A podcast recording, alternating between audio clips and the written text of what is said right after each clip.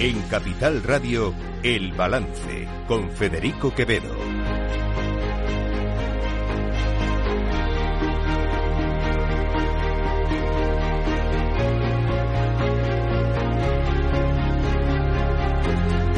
Señoras y señores, buenas noches, bienvenidos. Este lunes 26 de febrero de 2024 son las 8, una hora menos en las Islas Canarias, escuchan la sintonía de Capital Radio. Les invito a que nos acompañen desde ahora y hasta las 10 de la noche aquí en el balance, donde les vamos a contar toda la actualidad de esta jornada. Una jornada en la que, sin duda, el protagonismo de la información política pues sigue estando en torno eh, a esto que ya se llama que ya se llama el caso Coldo. Eh, hoy, ahora se lo contaremos también en nuestro boletín, la noticia es que el Partido Socialista le ha pedido al exministro José Luis Ábalos, que es secretario de organización del PSOE, que deje sus cargos, eh, que abandone su acta de diputado. Él no ha querido abandonar su, acta de diputado, sí que ha renunciado a la presidencia de la Comisión de Interior, en la que, por cierto, el próximo miércoles, en una reunión de esa comisión, se iba a hablar de corrupción.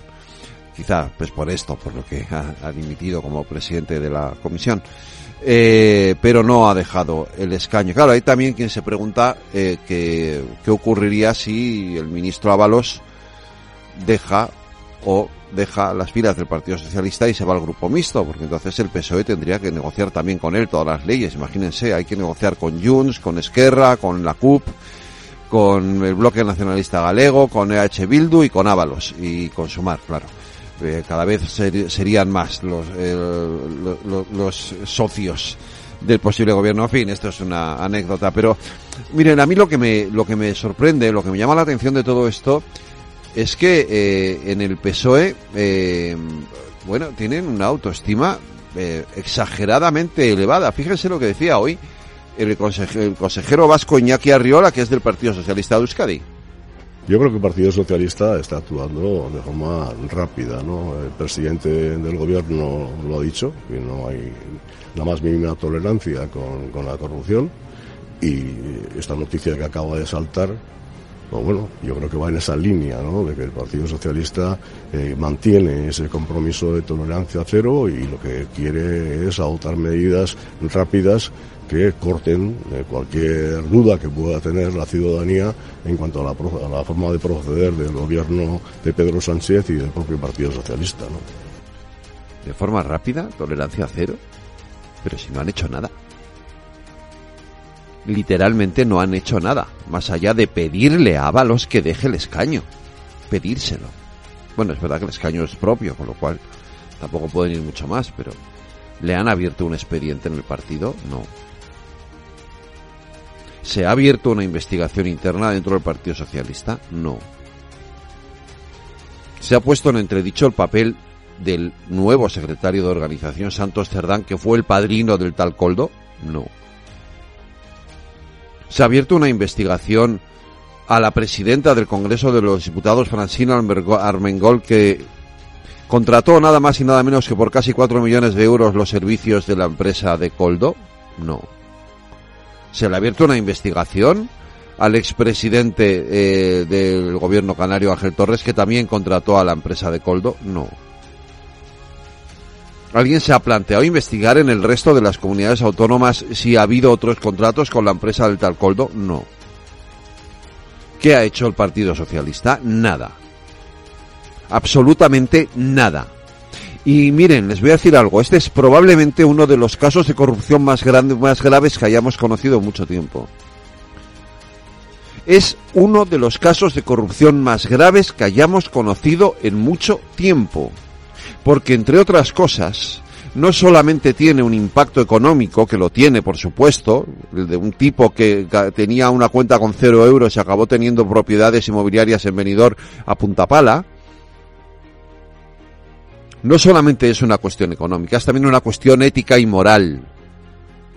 Porque aquí ha habido gente que se ha aprovechado, y esta vez sí, no como otras, que se decía que, pero luego no pasó nada, luego no fueron nunca casos reales, este sí lo es, investigado por la justicia con 20 detenidos, se han aprovechado del sufrimiento de miles de personas. del sufrimiento de miles de personas, de la situación de indefensión en la que nos encontrábamos la mayoría de los españoles ante una situación de pandemia desconocida hasta ese momento. Y llegan unos caraduras y hacen el agosto. Partido Popular ha planteado una comisión de investigación en el Senado porque es donde tiene mayoría absoluta y lo que, quiere hacer el Partido Popular con toda la lógica del mundo es investigar el caso Coldo. Empezando porque en el, PP, en el, en el Senado es el único sitio donde efectivamente, como digo, ellos pueden controlarlo, porque en el Congreso, la presidenta del Congreso es una de las implicadas en, esto, en este caso. Lo decía muy, muy bien esta mañana eh, Borja Semper. La presidenta del Congreso de los Diputados, entonces presidenta del Gobierno de Baleares, la señora Armengol, adjudicó a la trama 3,7 millones de euros. ¿Le sugirió a alguien que como presidenta de Baleares adjudicara un contrato de mascarillas defectuosas? ¿Sabía que eran defectuosas y solo reclamó a la empresa suministradora de, de mascarillas defectuosas, solo reclamó cuando dejó la presidencia de Baleares? ¿Dónde está Yolanda Díaz? ¿Dónde está Sumar? ¿Dónde está Esquerra Republicana de Cataluña? ¿Dónde están Junts? ¿Dónde está el Partido Nacionalista Vasco? ¿Dónde están todos aquellos que sustentan, que hicieron presidente y que sustentan hoy, también con su silencio, a Pedro Sánchez y al Partido Socialista? No sabemos dónde están. Bueno, sí, sí sabemos. Fíjense, es curioso esto, ¿no? Eh, he visto un tuit de la vicepresidenta Yolanda Díaz diciendo que sí, claro, que hay que investigarlo también. A Tomás Díaz Ayuso, al hermano de la presidenta regional también. Miren, ¿saben lo que está haciendo la izquierda? ¿Saben cuál es la respuesta de la izquierda a esto? La respuesta de la izquierda es poner el ventilador. Así lo decía esta mañana Urtasun, el portavoz de Sumar. Y nosotros también apoyaremos una, una, comisión de investigación en el Congreso de los Diputados para que pueda esclarecerse, donde puedan esclarecerse los hechos vinculados a este caso, pero también a los casos anteriores eh, que han salido en prensa y que han sido eh, objeto de discusión eh, de casos de corrupción vinculados a la compra de mascarillas durante la pandemia. No se han quedado solos estos de Sumar, ¿eh?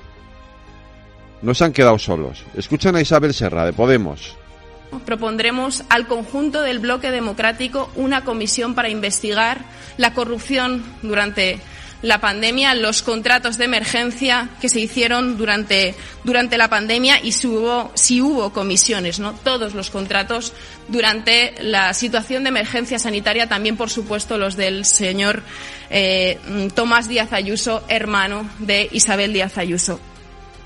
Ah, de lo que no se acuerda nadie es de que hubo un señor apellidado Luzón, que es fiscal general de fiscal de la fiscalía jefe de la Fiscalía Anticorrupción que archivó ese caso. Que la Fiscalía Europea archivó ese caso. Que todos los intentos de llevar este caso por la justicia fracasaron porque en todos los casos se archivó eh, a la vista de que no había ni un solo indicio, ni un solo indicio de comportamiento irregular y que todo se hizo con la absoluta transparencia y siguiendo los trámites oportunos de contratación con una administración pública. Ah, pero no hay que investigar también a Tomás Díaz Ayuso. No vaya a ser que, que aquí solo importe lo de Coldo. No, pero es que lo de Coldo, es que lo de Coldo en lo de Coldo no hay ni un solo indicio de transparencia. Todos son contratos a dedo. Todos son contratos a dedo y contratos de millones de euros. Es que es gravísimo. Para que estemos jugando a hacer el imbécil con poniendo el ventilador para investigar otra vez a Tomás Díaz Ayuso. Es que no nos quedamos tranquilos si no ponemos, si no metemos al hermano de la presidenta regional también en todo este guirigay. Pues no. Eso ya está investigado por la justicia, que es quien tiene que investigarlo. Y yo no digo que en el Congreso de los Diputados o en el Senado no se eh, vea o se mire también si ha habido otros comportamientos irregulares, pero es que justo este, es que justo este ya ha sido archivado por la justicia. ¿Qué más quieren? Poner entre las cuerdas a Isabel Díaz Ayuso en una situación en la que quien realmente está contra las cuerdas es un señor que se llama Pedro Sánchez, lo decía ella misma esta mañana. Creo que lo que se ha intentado hacer desde este momento, y ahora entiendo por qué también el interés de Sánchez por controlar los órganos judiciales, quizás tenga que ver con esto y es lo que, lo que estamos viendo, que las fiscalías no puedan decir nada que no convenga al gobierno y luego eh, la persecución directa a la separación de poderes y al poder judicial en concreto. De hecho, a mí me sorprende que este hombre haya salido a las pocas horas, mientras puede estar ahora mismo destruyendo pruebas. Así que ahora empiezo a entender todos los intereses de Sánchez con la justicia. Nada tiene que ver, por ejemplo, con el caso con el que intentaron y con el que Sánchez de manera mezquina intenta siempre mezclar a mi familia. Nada que ver, eh, porque en todos estos procesos, como se ha visto en el caso de la presidenta Armengol, que es la segunda autoridad del país, que se dieron a dedo, no se llevaron por un contrato, por un portal de, eh, contratación, por unos organismos pertinentes entonces, yo creo que aquí, en fin, eh, estamos hablando de algo muy distinto.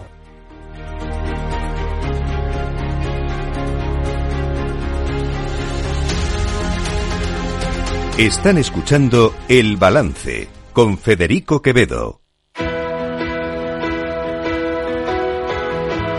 Las noticias de El Balance con Federico Quevedo, Aida Esquirej y Lorena Ruiz. Aida Esquires, buenas noches. Buenas noches. Ruiz, buenas noches. Buenas Y Beatriz Miralles, buenas noches. Buenas noches. El Partido Socialista ha pedido a José Luis Ábalos que deje su acta de diputado tras el escándalo de corrupción y anuncia la creación de una comisión de investigación. La Comisión Ejecutiva Federal del Partido Socialista ha pedido al exministro José Luis Ábalos la entrega de su acta de diputado, según ha anunciado la portavoz del PSOE, Esther Peña, una decisión que se ha tomado por unanimidad. Sabemos que José Luis Ábalos no está investigado, ni señalado, ni imputado, ni su nombre figura en la investigación que todos ustedes conocen. No nos erigimos en jueces, no somos fiscales, no juzgamos, pero a pesar de todo, la Comisión Ejecutiva Federal considera que sí existe una responsabilidad política. Por ello, esperamos que la entrega del acta se produzca en las próximas 24 horas y así se lo hemos comunicado.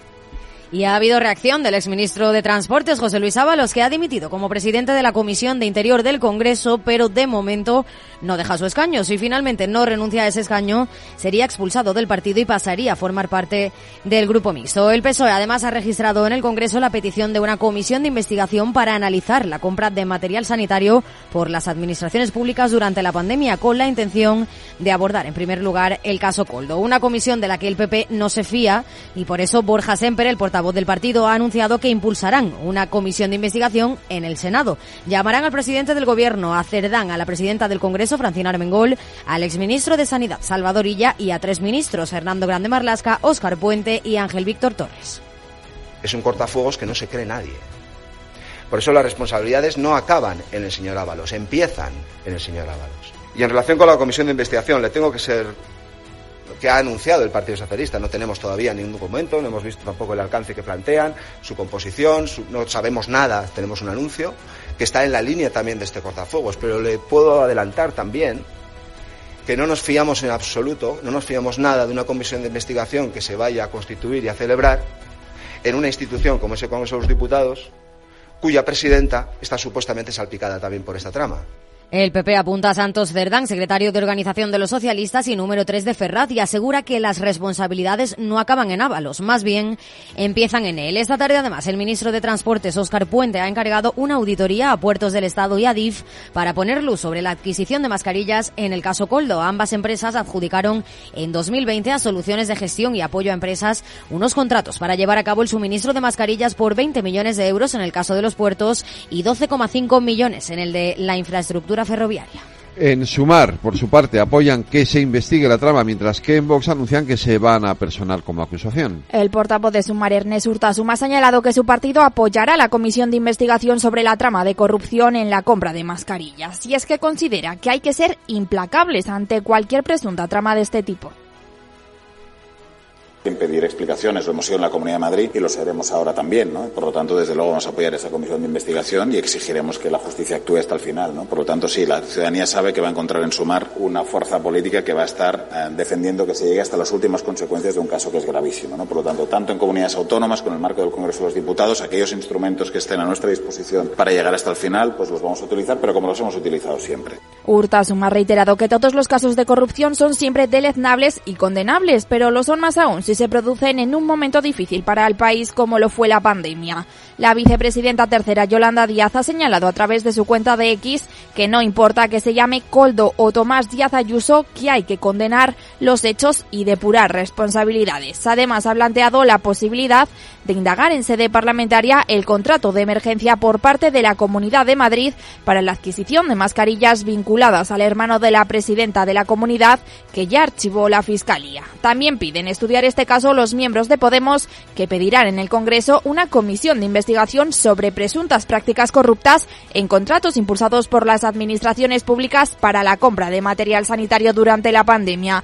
La coportavoz de la formación ISA Serra ha asegurado que no es suficiente la dimisión del exministro Ábalos y pide investigar tanto las supuestas mordidas del caso Coldo como las presuntas irregularidades en la Comunidad de Madrid propondremos al conjunto del bloque democrático una comisión para investigar la corrupción durante la pandemia, los contratos de emergencia que se hicieron, si hubo comisiones, ¿no? Todos los contratos durante la situación de emergencia sanitaria, también por supuesto los del señor Tomás Díaz Ayuso, hermano de Isabel Díaz Ayuso. Y en el caso de, del señor Ábalos pensamos que, bueno, que la solución eh, no es simplemente que dimita el señor Ábalos, no es la única solución, que lo que tiene que pasar es que realmente el Partido Socialista deje de pensar en el Partido Socialista y piense en España y piense que la ciudadanía tiene que conocer qué sucedió por su parte, Vox se presentará como acusación particular en el caso Coldo, tal y como ha confirmado su vicepresidente y secretario general Ignacio Garriga.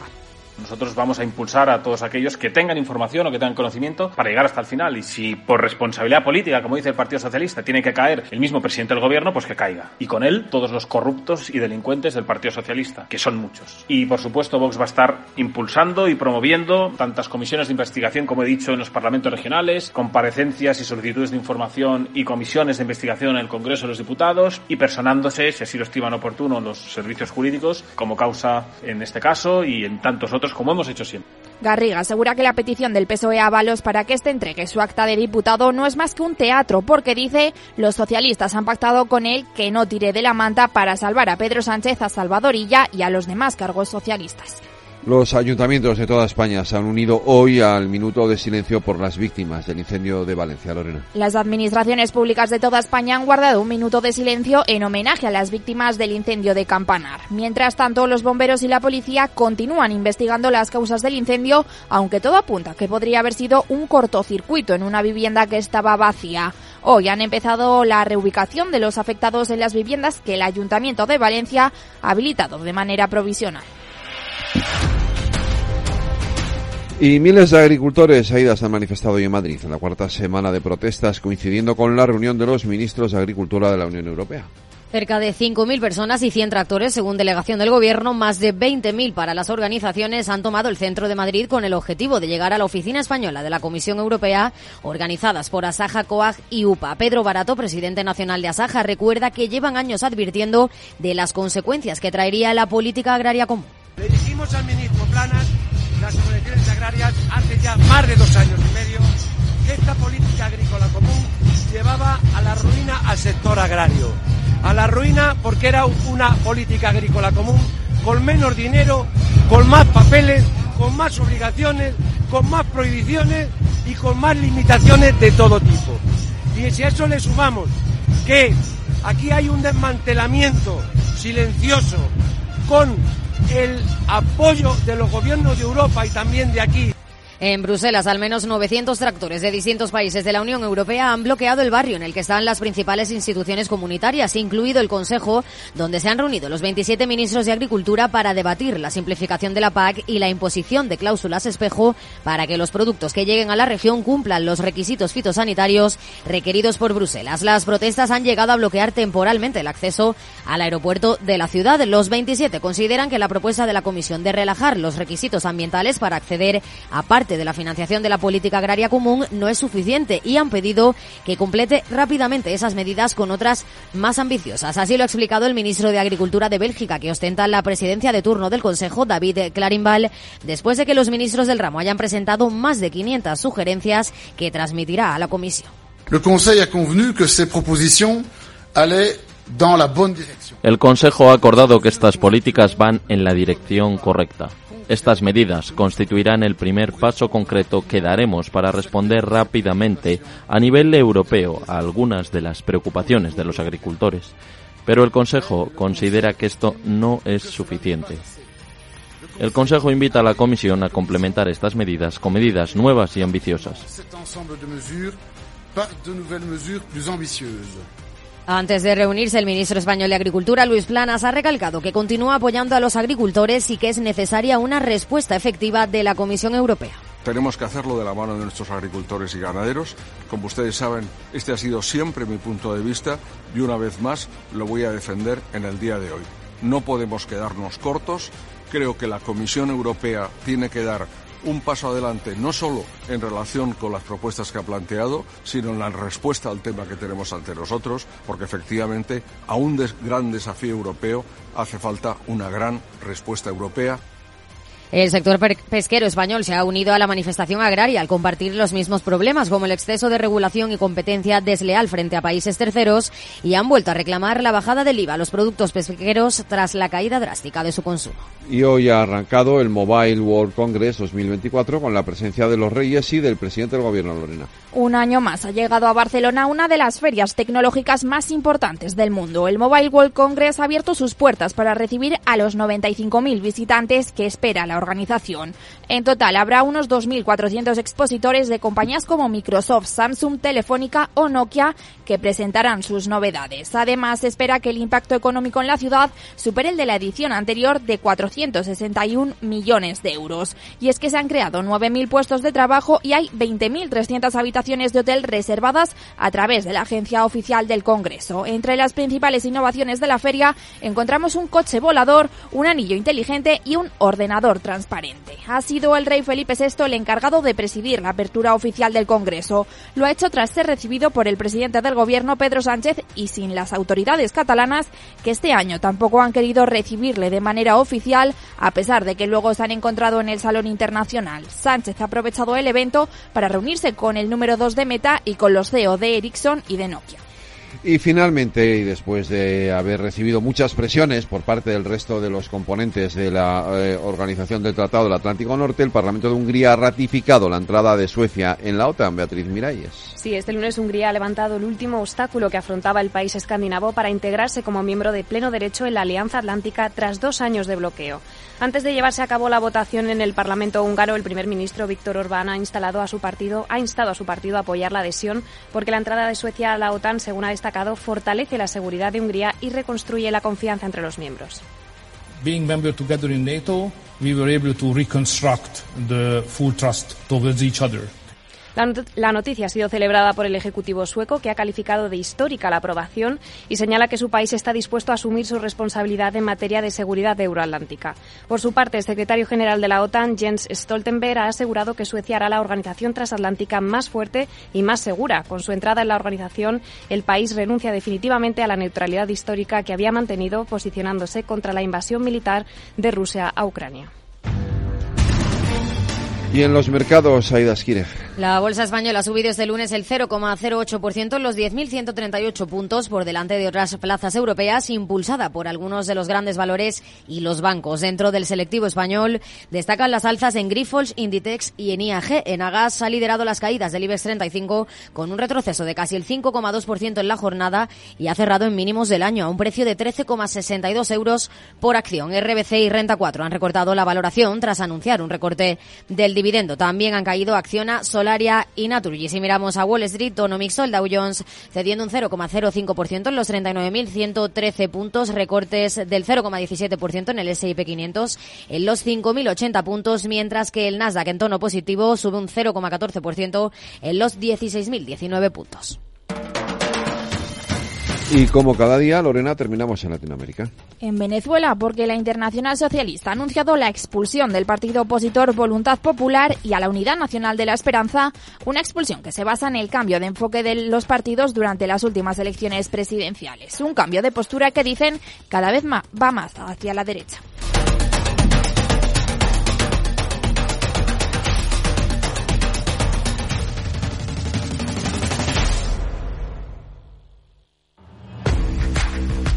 Oye, pensando cómo ahorrar en momentos como este, con los precios por las nubes. Y todavía no conoces XTB, una nueva forma de invertir pensada para todos. Desde solo 5 euros y cero comisiones hasta 100.000 euros al mes para invertir en acciones y ETFs. Con XTB tu dinero está depositado en bancos españoles y tu broker es uno de los más respetados del mundo, regulado por la CNMV y los principales organismos internacionales. Y con oficina propia en Madrid desde el año 2008. Entra en xtb.com. Recuerda, xtb.com. A partir de 100.000 euros al mes, la comisión es del 0,2%, mínimo 10 euros. Invertir implica riesgos.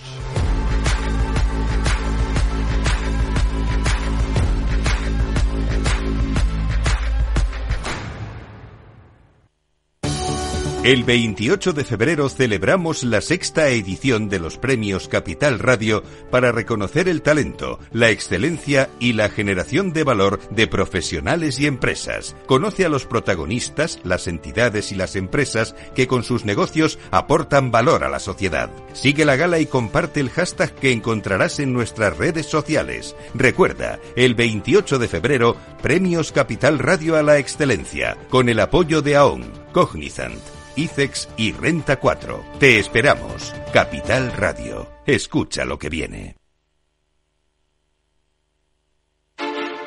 Industria, seguridad, tecnología, aeronáutica, innovación, empleo de calidad, defensa. Hablemos de Defensa y Seguridad, el primer programa de radio que da voz a la industria nacional de defensa. Los miércoles a partir de las tres y media de la tarde, hablemos de Defensa y Seguridad con Laura Blanco, de la mano de IDS.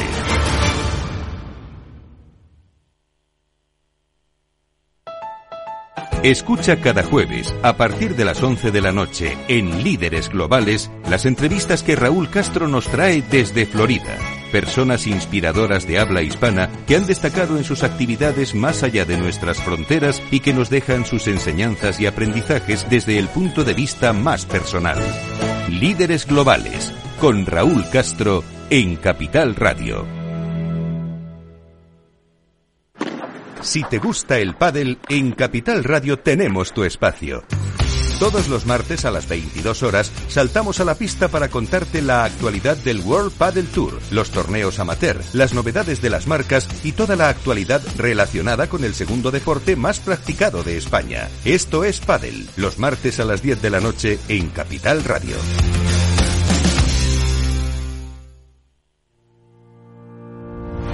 Los miércoles a la una de la tarde en Capital Radio, Gestión del Talento. El escaparate de la formación para el empleo. Expertos formadores, agentes sociales y representantes de la Administración se dan cita en este espacio para impulsar el valor de la formación y el talento. Un espacio de Fundae, la Fundación Estatal de Formación para el Empleo, dirigido por José Joaquín Flechoso.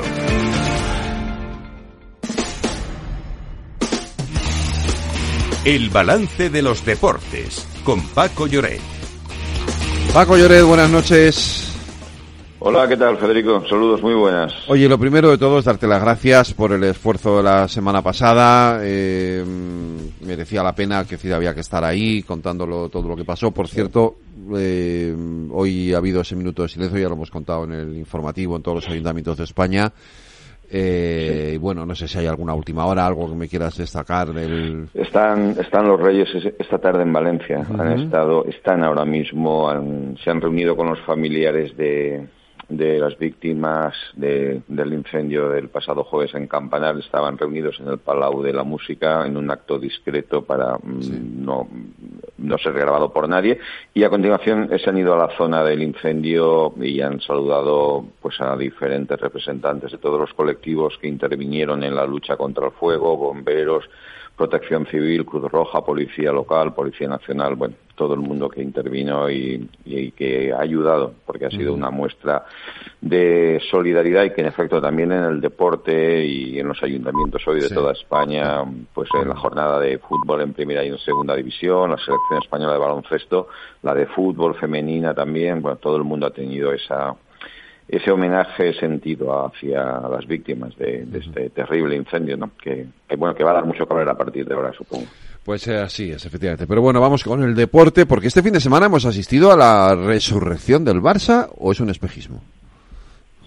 Bueno, el Barça es un equipo imprevisible, es un equipo capaz de, eh, bueno, pues de, de pifias eh, eh, inesperadas y de reacciones brillantes, ¿no? Bueno, mm, yo creo que el Getafe arriesgó mucho en, en, una táctica de una defensa muy adelantada que el Barça, bueno, se fue capaz de superar con una facilidad pasmosa.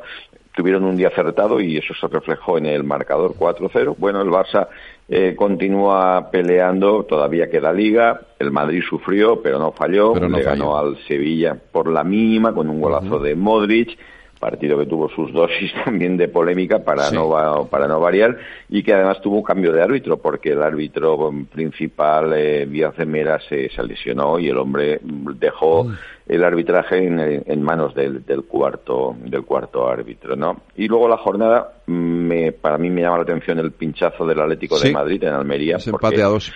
por dos veces Sí, empate a dos, dos veces por delante en el marcador. El Almería que no le ha ganado a nadie, que va, yo creo que va a batir un récord histórico.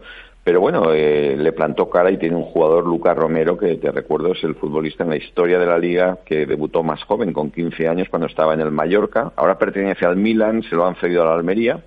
Y luego también te destacó el partido del Betis, el 3-1 al Atleti de Bilbao, un Betis que venía de perder en Europa contra el Dinamo de Zagreb y ante un Atleti que está ya muy centrado en la Copa, pero que dio ayer una imagen muy alicaída, ¿no? Aunque en la segunda parte, fíjate, con 10 jugadores eh, tuvo momentos buenos. Y en un partido pasado por agua también destaca, no sé si has visto la imagen del golpe tremendo que sufrió la jueza de línea, Guadalupe, ah, Guadalupe Porras, extremeña, que su, tuvo que ser evacuada en ambulancia porque eh, realmente parece mentira que el cámara de televisión que estaba cubriendo la zona de, de banda cuando marcó un gol el Betis, creo que era el segundo, se metió donde no debía y provocó el choque de la jueza de línea que, bueno, sufrió una herida aparatosa y se la tuvieron que llevar al hospital. Así que estos son los titulares de una jornada de liga que se cierra hoy. Eh, hay un partido aplazado a Valencia, evidentemente.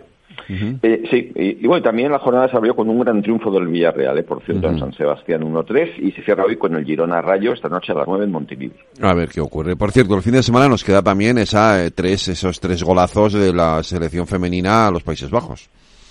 Sí, y que certifican la presencia de España en los Juegos Olímpicos por vez primera en la historia. Las chicas van a ir por primera vez a jugar unos Juegos Olímpicos, van como campeonas del mundo y ahora también juegan eh, pasado mañana el partido para la, Nations League, la Liga de Naciones. Así que, bueno, a ver si sigue, si sigue la racha. Juegan contra Francia, que es un equipo de gran nivel y a ver si los chicos del baloncesto mejoran también porque la verdad es que se han metido en un lío con sus dos derrotas contra Letonia y contra Bélgica. Fíjate, ha sido volver Ricky Rubio que está en un proceso de recuperación y, el equipo no acaba de, carburar. Efectivamente. Oye, esta semana lo que tenemos mañana ya es eh, Copa.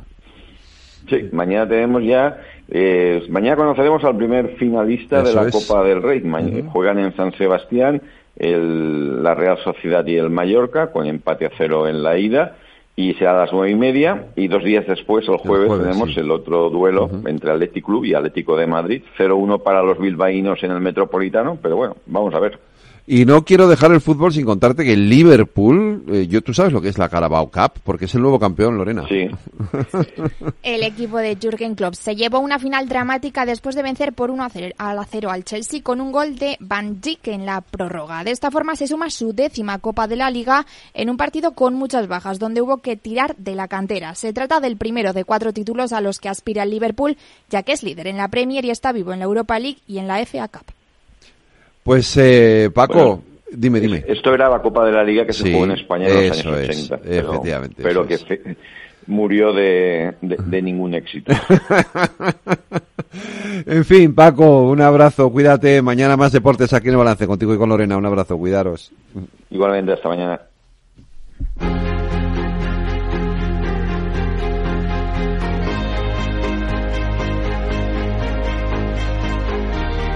La entrevista de El Balance con Federico Quevedo.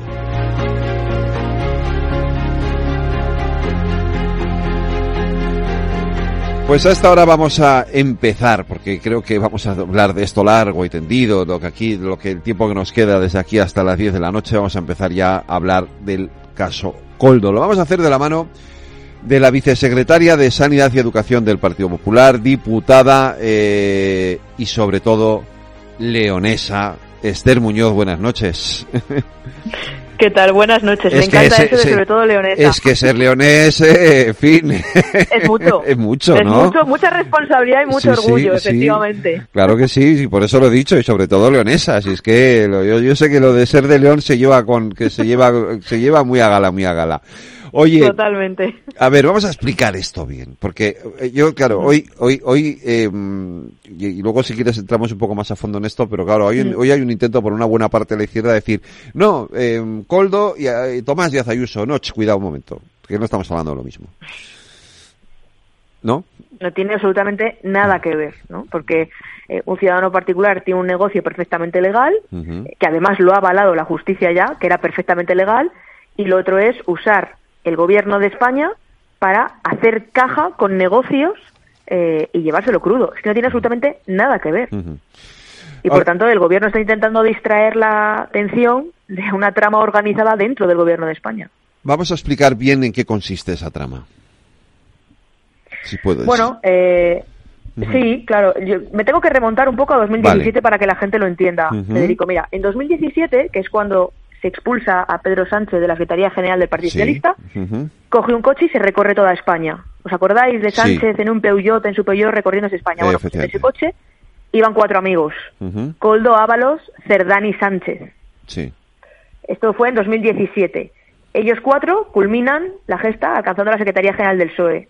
Estos cuatro amigos, cuando llegan al gobierno de España, se sitúan en distintos eh, puestos clave en el gobierno y en Ferraz. Tanto Ábalos como Cerdán han sido sus secretarios de organización y Ábalos además ha sido secretario de organización y ministro de Transportes a la vez, es decir, todopoderoso.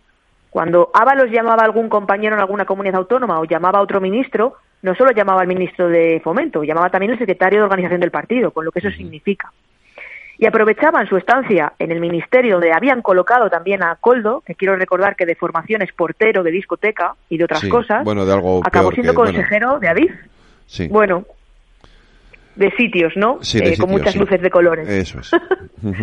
Era portero y acabó eh, en el ministerio como consejero de Adif. Eh, claro, luego uno se explica muchas cosas, ¿no? Por ejemplo, por qué se compraban trenes que no entraban por los túneles, etcétera. Entonces, los cuatro amigos acaban dentro del gobierno de España y otro en la Secretaría de Organización del Partido Socialista. El núcleo de confianza de Pedro Sánchez es el origen de esta trama, que luego se ramifica a otros ministerios, porque desde este ministerio se contactaba con la empresa que vendía las mascarillas y gobiernos autonómicos o otros ministerios del PSOE compraban a esas eh, mismas empresas. Esto es lo que está investigando ahora mismo la Guardia Civil y el juzgado. Esto es lo que se está investigando y, por tanto, esto afecta no solo a Ábalos, no solo a Coldo, que es lo que pretende el Partido Socialista, sino a Francina Mengol, que en su momento era la presidenta de las Islas Baleares. Esto afecta a Ángel Víctor Torres, ministro actual de Organización Territorial. Esto afecta a Marlasca, que acabamos de saber unos minutos que amplió mucho más, otro millón y medio de euros para comprar mascarillas de la empresa eh, de los amigos de Coldo. Esto afecta a ministerios y a gente que estaba en comunidades autónomas del Partido Socialista y que hoy son ministros o presidenta del Congreso. Esto es muy grave. Esto es gravísimo. Efectivamente, es muy grave. Hoy el Partido Socialista ha pedido la, el acta de diputado de José Luis Ábalos, que se ha negado a entregar el acta de diputados y lo que ha hecho ha sido dimitir como presidente de la Comisión de, de la Comisión de Interior, que por cierto, iba a hablar de, de corrupción, si no me equivoco, este miércoles. Sí, efectivamente. Bueno, daría su experiencia, quiero pensar. Sí, pero bueno, ha preferido dimitir Hablaría desde la antes. experiencia. ha preferido dimitir Sí, antes. bueno, ha, ha- ha dimitido un poco, solo un poco, ¿no? Ha dimitido como, como presidente de la comisión, pero no ha dimitido como diputado. Eh, yo creo que sigue negociando con Pedro Sánchez el coste de su silencio, ¿no? Y por tanto veremos en las próximas horas si finalmente eh, cede el acta o eh, se mantiene firme y tira de la manta, ¿no? Que yo creo que es lo que debería hacer Ábalos. Hemos hablado de ministerios, hemos hablado de organismos, porque no son solo ministerios, son puertos del Estado, Renfe, eh, en fin, eh, una serie de, de, de, organismos los que también adjudicaron. El Ministerio de Sanidad. El Ministerio de Sanidad, eso es, Salvador. Que ahora es el candidato del PSC, uh -huh. un contrato de 2.500 millones de euros que está judicializado y que sabemos que se está preguntando ahora la Audiencia Nacional porque el Ministerio no ha dado explicaciones de a qué empresas adjudicó. Sabemos que la empresa de los amigos de Coldo figuraba entre las empresas adjudicatarias, pero no sabemos sí. cuánto de esos 2.500 millones de euros le dio a cada una de esas empresas. Uh -huh. El gobierno de Baleares, el gobierno de Canarias, ¿qué, ¿qué más gobiernos puede haber ahí? Bueno, de momento esto es lo que sabemos de eh, que se está siendo investigado. Sí. Eh, y bueno, pues vamos a ir viendo eh, qué otras administraciones del Partido Socialista, porque lo que está claro es que a quien llamaba Coldo era con quien podía tener autoridad, ¿no? Y eso solamente podía ser entre gente del Partido Socialista. Y por uh -huh. tanto, pues bueno, vamos a ir viendo, ¿no? Hasta dónde puede ir viendo esto. Pero es que cada día que pasa, don Federico, eh, nos enteramos de más cosas. Sí. Uno entra en el Twitter de media hora en media hora y va uh -huh. descubriendo más cosas. Entonces es que esto no ha hecho más que empezar. El Partido Socialista está intentando hoy circunscribir todo a Ábalos, pero es que Ábalos no es el final. Es que Ábalos es el principio. Eso lo decía esta mañana Borja Semper, esto es el inicio, Ábalos es el principio de todo, eh, claro. no, no, no es el final de todo. Eh, y lo que es evidente es que para que lleguemos a ese final hay que abrir una investigación. El Partido Popular lo va a hacer en el Senado, eh, sí. y ahora sí vamos un poquito al, a lo que lo, como empezábamos, ¿no? El resto de partidos quieren hacer algo parecido en el Congreso, pero que sea como una especie de vamos a embarrarlo todo y a poner el ventilador. Exactamente, exactamente. Además, es poco creíble, ¿no? Que el Partido Socialista quiera liderar una comisión de investigación para investigarse a sí mismo y a sus cargos en el gobierno. Uh -huh. ¿Quién va a presidir esa comisión de investigación? Francina Mengol. Es que no es creíble.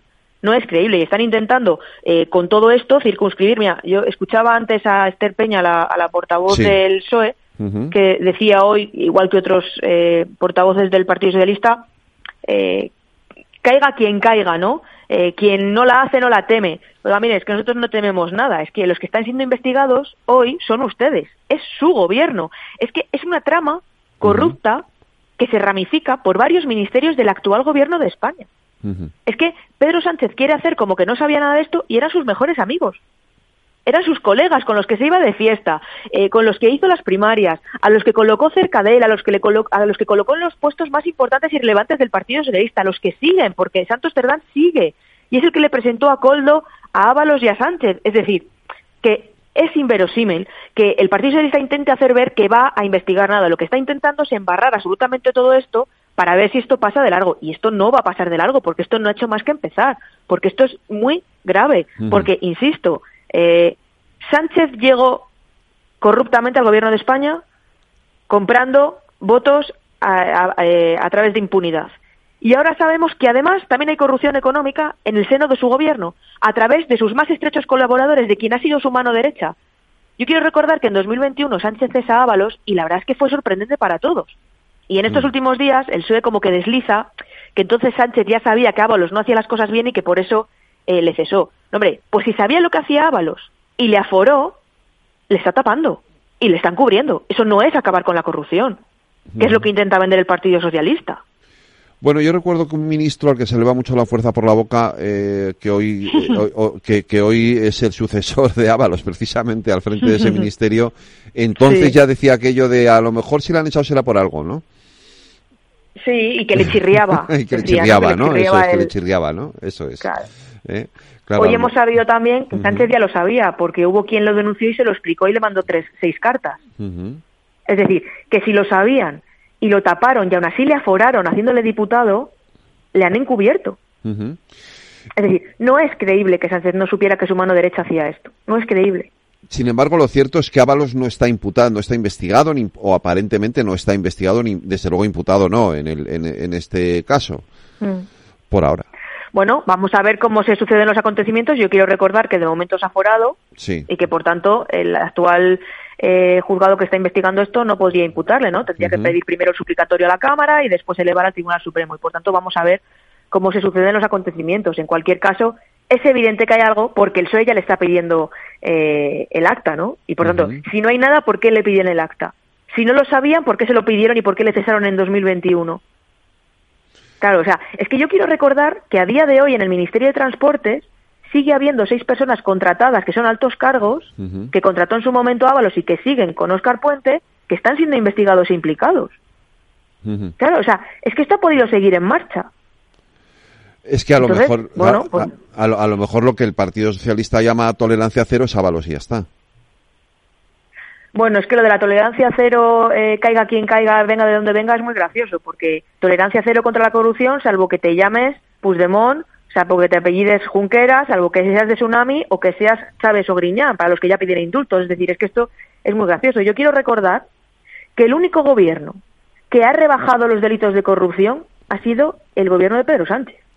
O sea, curiosa forma de acabar con la corrupción, ¿no? Rebajar los delitos de malversación de caudales públicos.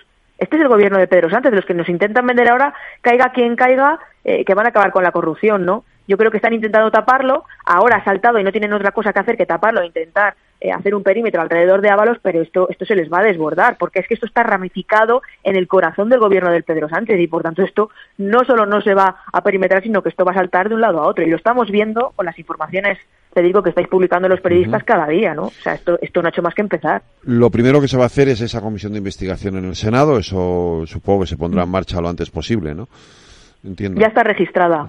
O sea que en cuanto sea posible con los trámites eh, que ponga el Senado, que no sé cuáles serán, eh, se pondrá en marcha, por supuesto, porque es que esto, esto es de una gravedad y además tiene que ser una investigación rigurosa y seria, ¿no? Lo que no puede ser es una comisión por la que desfile todo el mundo para intentar que parezca que todo el mundo hace lo mismo. Y mire, no, no todo el mundo hacemos lo mismo. No, porque quiero, y volvemos al principio, quiero recordar que por, al menos que yo sepa, en dos ocasiones eh, se ha archivado, se han archivado las denuncias eh, contra el hermano de, de, Isabel Díaz Ayuso y en una de esas y en uno de esos archivos es de la propia Fiscalía Anticorrupción. Es que no hay caso. No hay caso. Es que uno puede dedicarse a ser eh, persona que pone en contacto empresas eh, con administraciones siempre y cuando no sea un cargo público. Es que el problema de lo de Ábalos es que se utilizaban las instituciones y se utilizaba el dinero público para hacer esas contrataciones y después hacer caja. Claro, es que han descubierto que tienen 130 millones de euros eh, en unas cuentas en Suiza. Quiero decir, es que esto es muy grave. Mm. O sea, Sánchez, Coldo, Cerdán, llamaban, Coldo llamaba a, la presidenta de Baleares, oye, Francina, con la que tienes que contratar es con esta. Y se aprovechaban de que durante la pandemia se relajaban las cuestiones de contratación para contratar con esas empresas y después hacer caja. Es que esto no tiene absolutamente nada que ver con ninguna persona particular que haga negocio. Es que no tiene absolutamente nada que ver. Entre otras cosas, porque esas personas particulares pasaron por los oportunos contratos, eh, con, perdón, concursos con la administración y, sin embargo, aquí las adjudicaciones eran a dedo. Exactamente, mm. exactamente. Y a quien decía Avalos que había que contratar, a quien decía Coldo, porque también te voy a decir una cosa.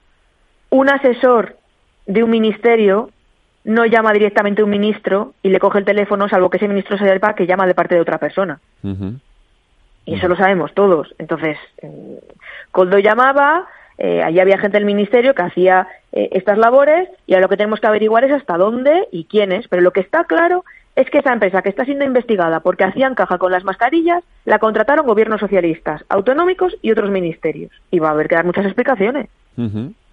Eh, sin duda alguna, todo esto, eh, yo no, yo no sé en qué va a acabar, pero, pero que probablemente sea uno de los casos de corrupción más eh, graves que hayamos conocido en los últimos años, eso sin duda. Hombre, yo creo que por la dimensión, porque afecta a un gobierno en activo, porque afecta a varios ministerios de ese gobierno y a gobiernos autonómicos donde había eh, gente de ese partido. Yo creo que eh, creo recordar que desde la época de Felipe González, cuando también hubo casos de corrupción que afectaban al gobierno en activo, eh, no se recordaba nada igual. Sorprendente también porque, o sea, a mí que el Partido Socialista intente poner el ventilador o, desviar la atención, bueno, hasta si me apuras puede ser parte de la lógica, pero ¿el resto? Y los que no han dicho nada todavía. Bueno, y el resto están callados, ¿no? Yo, eh, claro, apoyaron a Pedro Sánchez eh, cabalgando una moción de censura basada en una mentira, porque luego con el tiempo hemos sabido que era una mentira, eh, y ahora están muy callados, ¿no? En el Partido Popular nos preguntamos dónde está el PNV, dónde está Esquerra, dónde está Podemos, dónde está Sumar, dónde está Junts, dónde están. Están viendo todo lo que está pasando. Eh, ¿Usted se imagina qué estarían diciendo si fuese un gobierno del Partido Popular? Con cuatro ministros salpicados, con la presidenta del Congreso imputa, eh, salpicada. ¿Usted se imagina lo que estarían diciendo? tendríamos conexiones en directo desde Génova, tendríamos conexiones en directo desde los domicilios de los ministros, tendríamos conexiones en directo desde absolutamente todos lados, tendríamos a todos los partidos diciendo, y aquí todos callados, estupefactos ante el mayor caso eh, que puede haber de corrupción en un gobierno en activo. Bueno, pues vamos a ir viendo, ¿no? Pues vamos a ir viendo, efectivamente, Esther Muñoz. Eh, muchas gracias por atendernos aquí en el Balance en Capital Radio. Un abrazo. A la, la próxima vez me debes una visita, ¿eh? pero eso sí, aquí al estudio. Eso está hecho. Muchas gracias, Esther. Hasta luego. Un abrazo. Gracias. Hasta luego. Industria, seguridad, tecnología, aeronáutica, innovación, empleo de calidad, defensa. Hablemos de defensa y seguridad, el primer programa de radio que da voz a la industria nacional de defensa. Los miércoles a partir de las tres y media de la tarde, hablemos de defensa y seguridad con Laura Blanco, de la mano de IDS.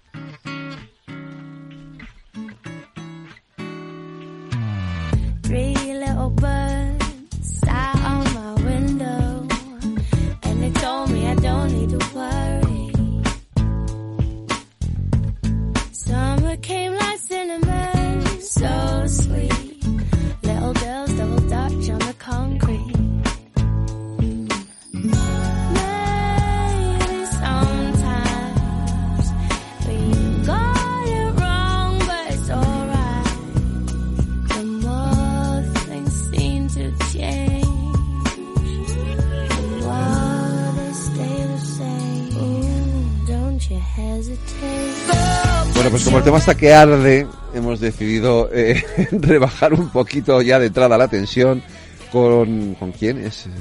Es Corinne Bailey. Ah, Corinne Bailey, que se cumple hoy. Sí. ¿Cuántos cumple?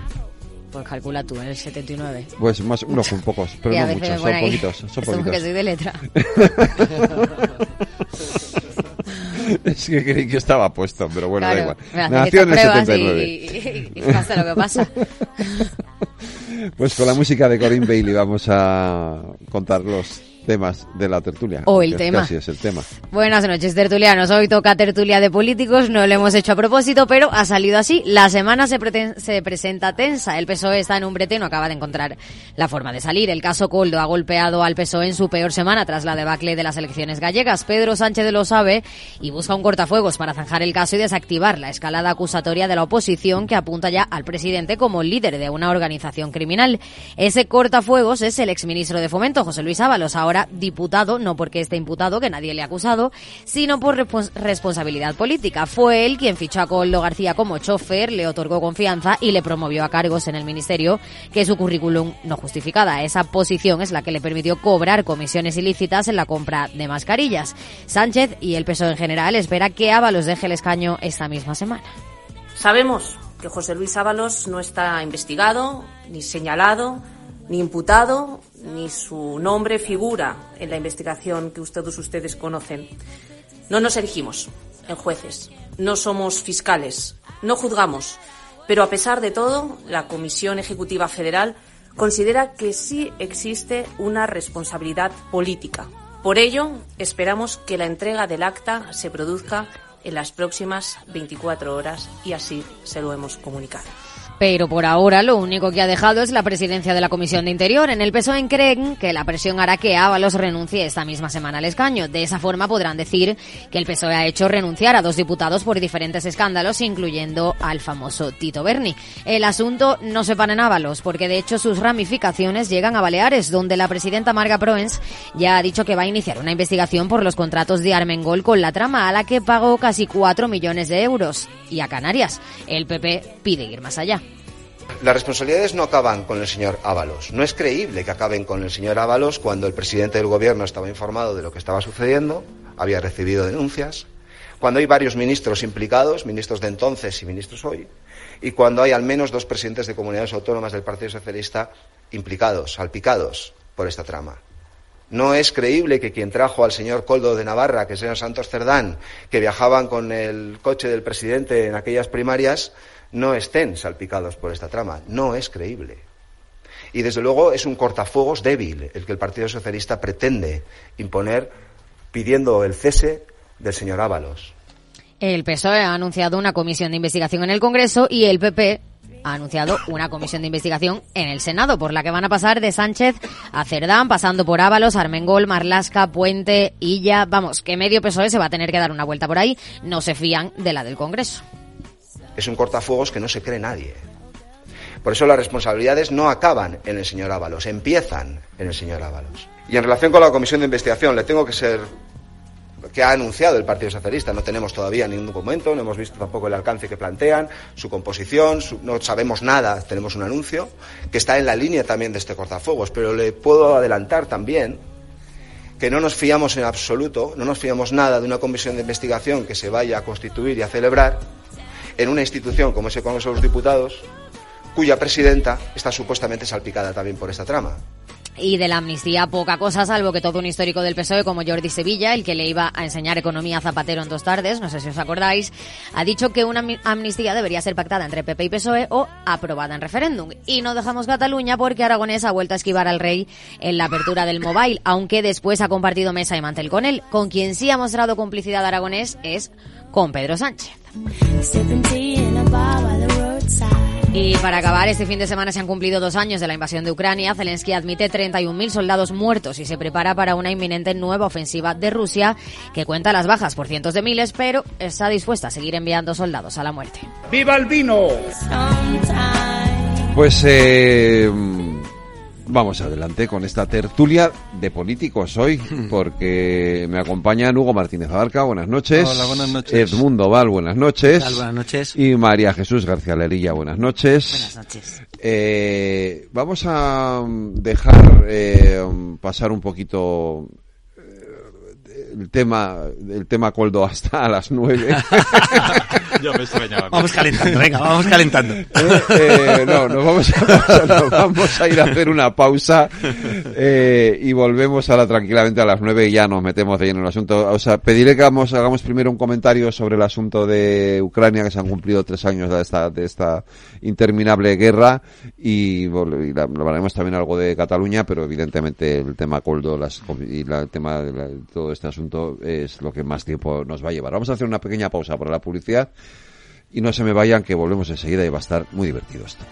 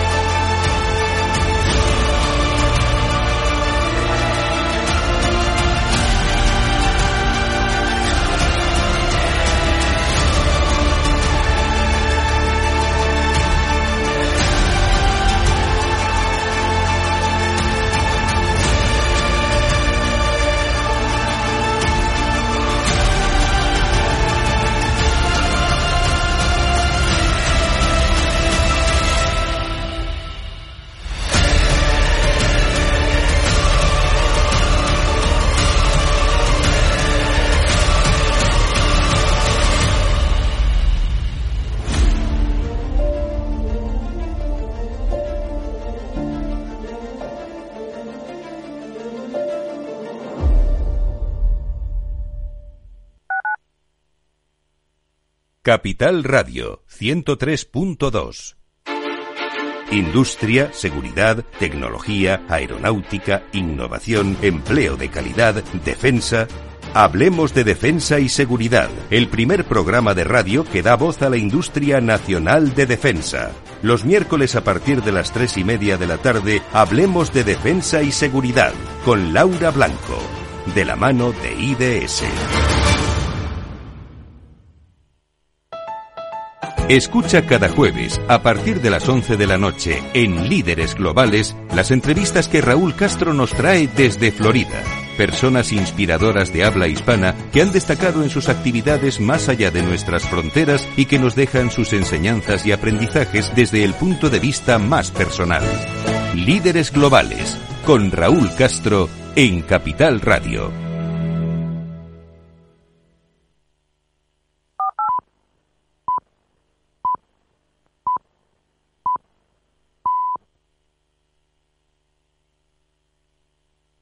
La tertulia de El Balance con Federico Quevedo. Las nueve de la noche, una hora menos en las Islas Canarias, en la sintonía de Capital Radio. Aquí seguimos en el balance hasta las diez de la noche. Y antes de que nos metamos en harina, en la harina de la, de la buena, eh, os pido un comentario sobre eh, tres, estos tres años de guerra, sobre lo que más o menos pensáis o creemos, ya no sé qué pensar de todo esto, hasta dónde va a acabar. Evidentemente tiene que acabar en que, en que Rusia pierde, porque si Rusia no pierde, eh, lo que no sé es cómo acaba. cuando empezó la guerra parecía que iba a arrasar Rusia y que Ucrania pasaba la historia y que iban a tomar eh, Kiev en 15 días y mm. poner un gobierno títere en nada. Eh, ahora los últimos pasos desde luego no son nada buenos para, para Ucrania. O sea, los últimos avances militares son de Rusia y parece que Ucrania, yo creo que le ha deteriorado su posición bastante también en la, en la aparición de, del conflicto, eh, vamos, el conflicto mm. de la, de la masacre que está perpetrando Israel en Gaza. Em, pero desde luego, eh, yo me gustaría saber qué es que pierda Rusia. Si eh, yo creo que es más allá de que obviamente la posición de Rusia en Crimea, en Donbass, es absolutamente ilegítima. Ahora, pues, ¿es esperable que vayan a salir, desde luego, de Crimea? Yo creo que no es esperable. Mm, ojalá, eh, vamos, ojalá pudiera salir, ojalá se pudiera juzgar a Putin por crímenes de guerra, eh, pero vamos, es una situación bestial, muy dura, que creo que bélicamente es muy difícil que haya una derrota militar de, de Rusia. Aunque esto está dando más vueltas que nada. O sea, mm. cuando el batallón, no me acuerdo ahora cómo se llamaba, el usted que se dio la vuelta, el de los mercenarios que se dio la vuelta, debería, acordarme el nombre.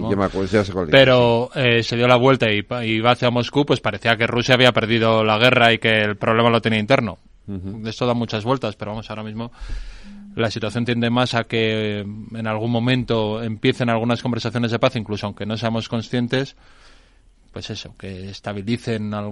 yo creo que va, va a haber al final cesiones territoriales a Rusia, que son ilegítimas, pero que, no, se puede, pero que no se puede eternizar una guerra que es una Bueno, pero por eso precisamente es por lo que el mundo civilizado no nos podemos conformar y por eso es por lo que existió en aquel momento en España y como veo de tu discurso, Hugo, con todo cariño y respeto, sigue existiendo pues una discrepancia grande, ¿no?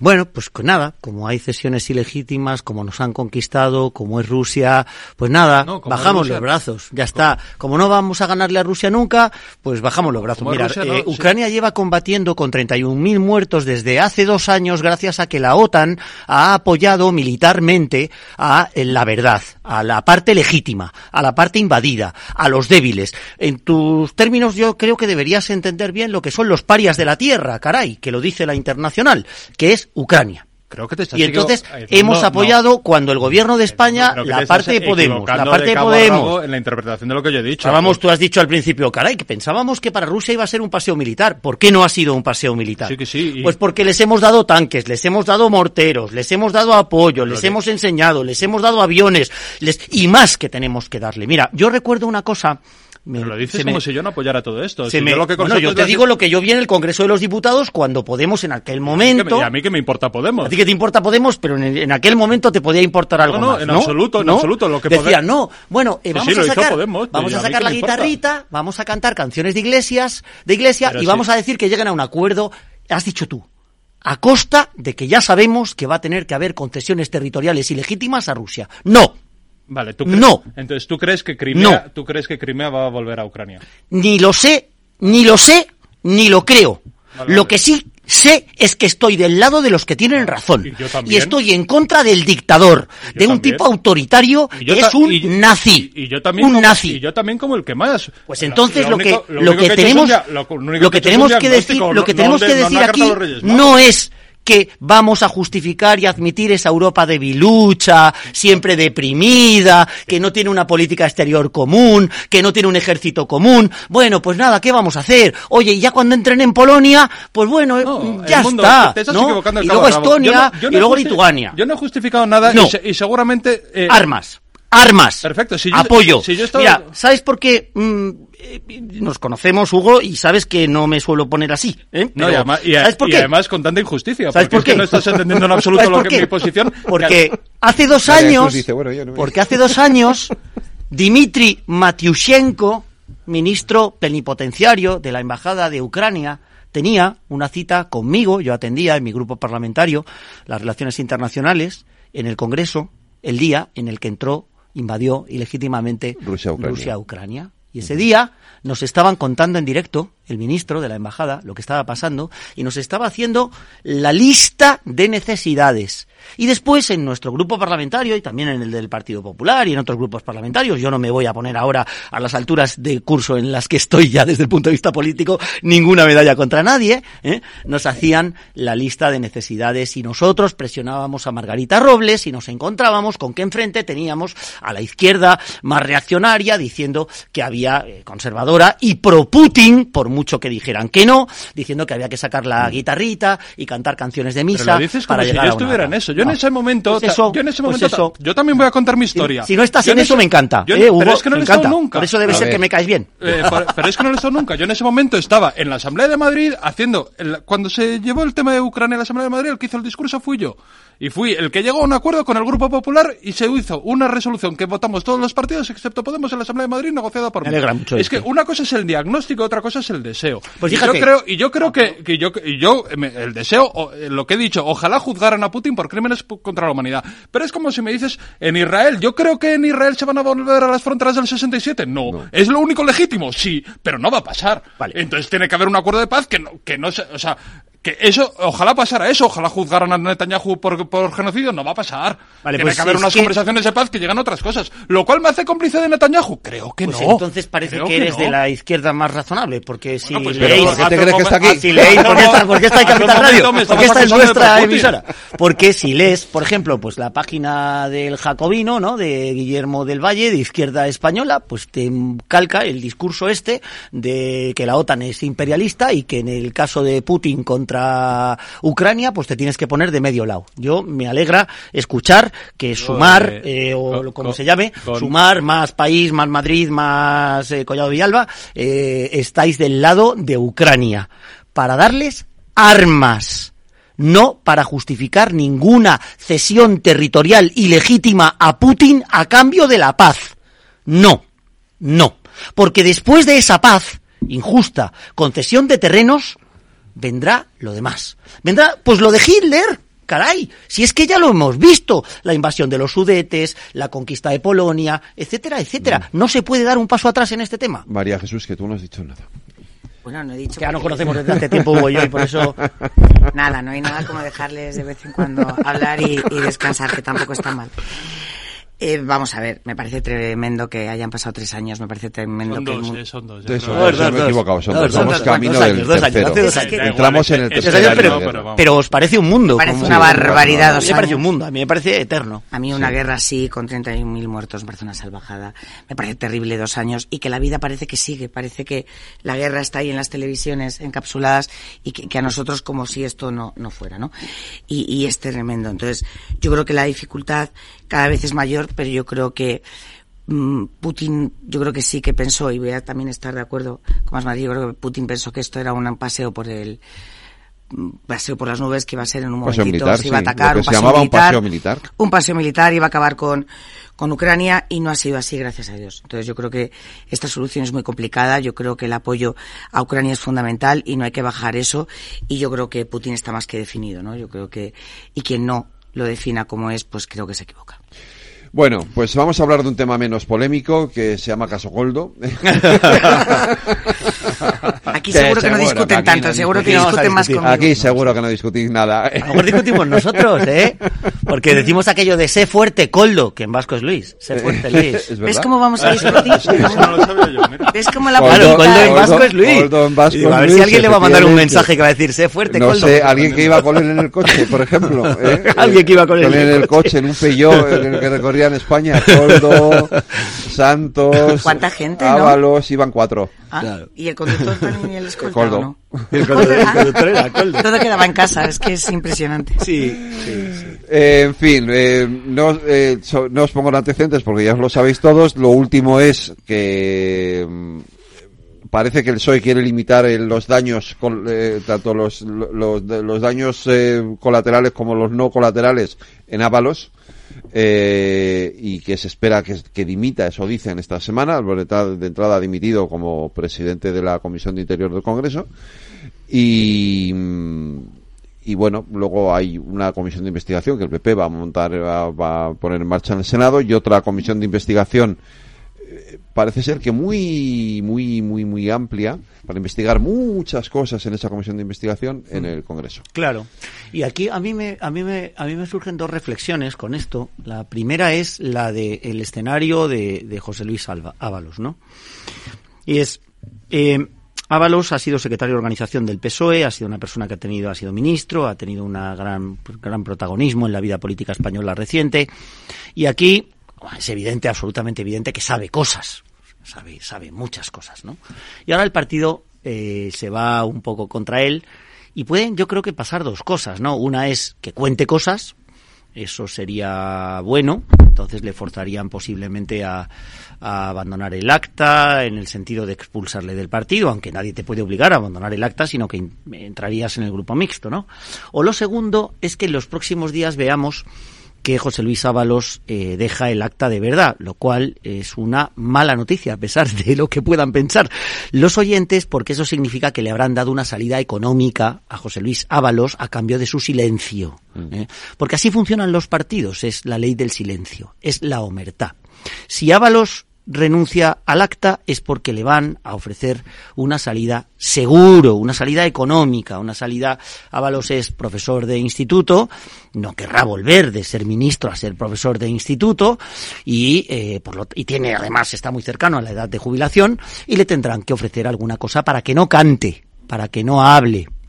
Bueno, ya veremos qué pasa en el proceso judicial. Porque uno, mm, desde el punto de vista político, con sus camaradas de partido, pues es posible que tenga sus afectos, sus filias y sus fobias, que cante o que no cante.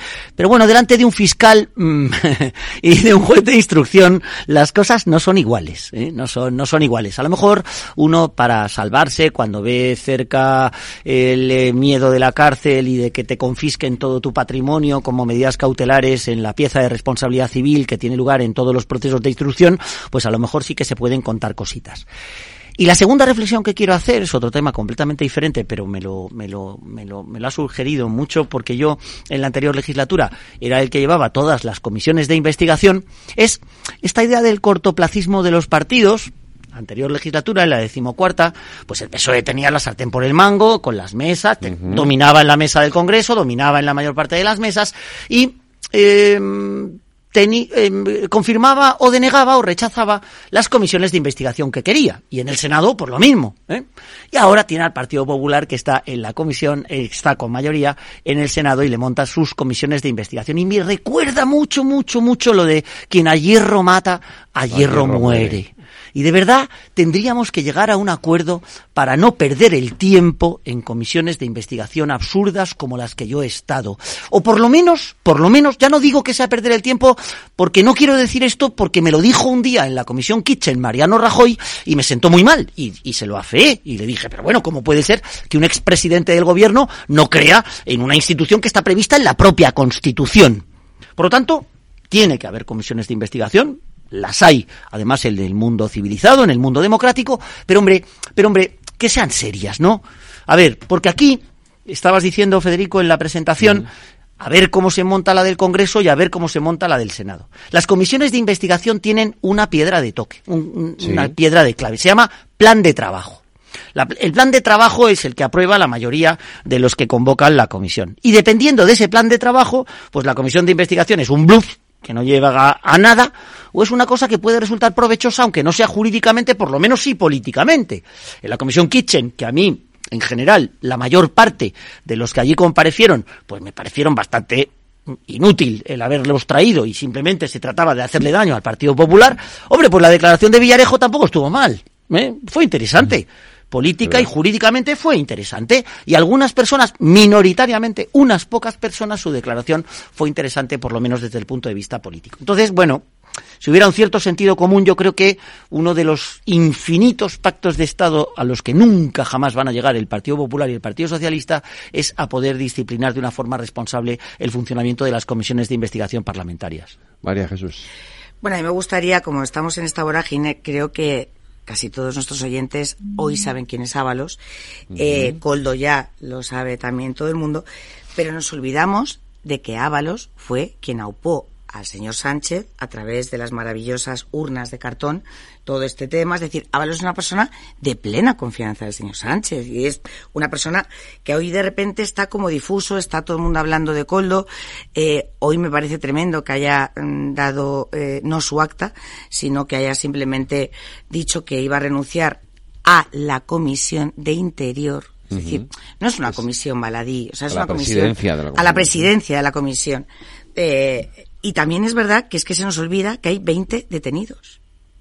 20 detenidos. Es decir, esto no es algo que ha salido hoy mucho humo, son 20 detenidos. Y luego es cierto que se ha pedido por parte del Partido Popular hoy en el Senado la comisión, yo sí creo en las comisiones de investigación, pero me, vais a perdonar que la de Francina Mengol, pues que además no ha dicho que vaya a investigar este tema, ha dicho que va a investigar todo aquello que quiera. Bueno, creo que ella también tiene que ver un poquito la normativa porque no puede investigar todo lo que quiera y tiene que ceñirse. Ahora quiere investigar todo, que investigue lo que crea, pero que empiece por investigar esto y que de verdad eh, se tome no tan a broma como algunos. Yo creo que hoy es un día que el PSOE no se esperaba esto, no se esperaba este humo brutal, ¿no? Lo ha intentado parar, pero les ha salido mal.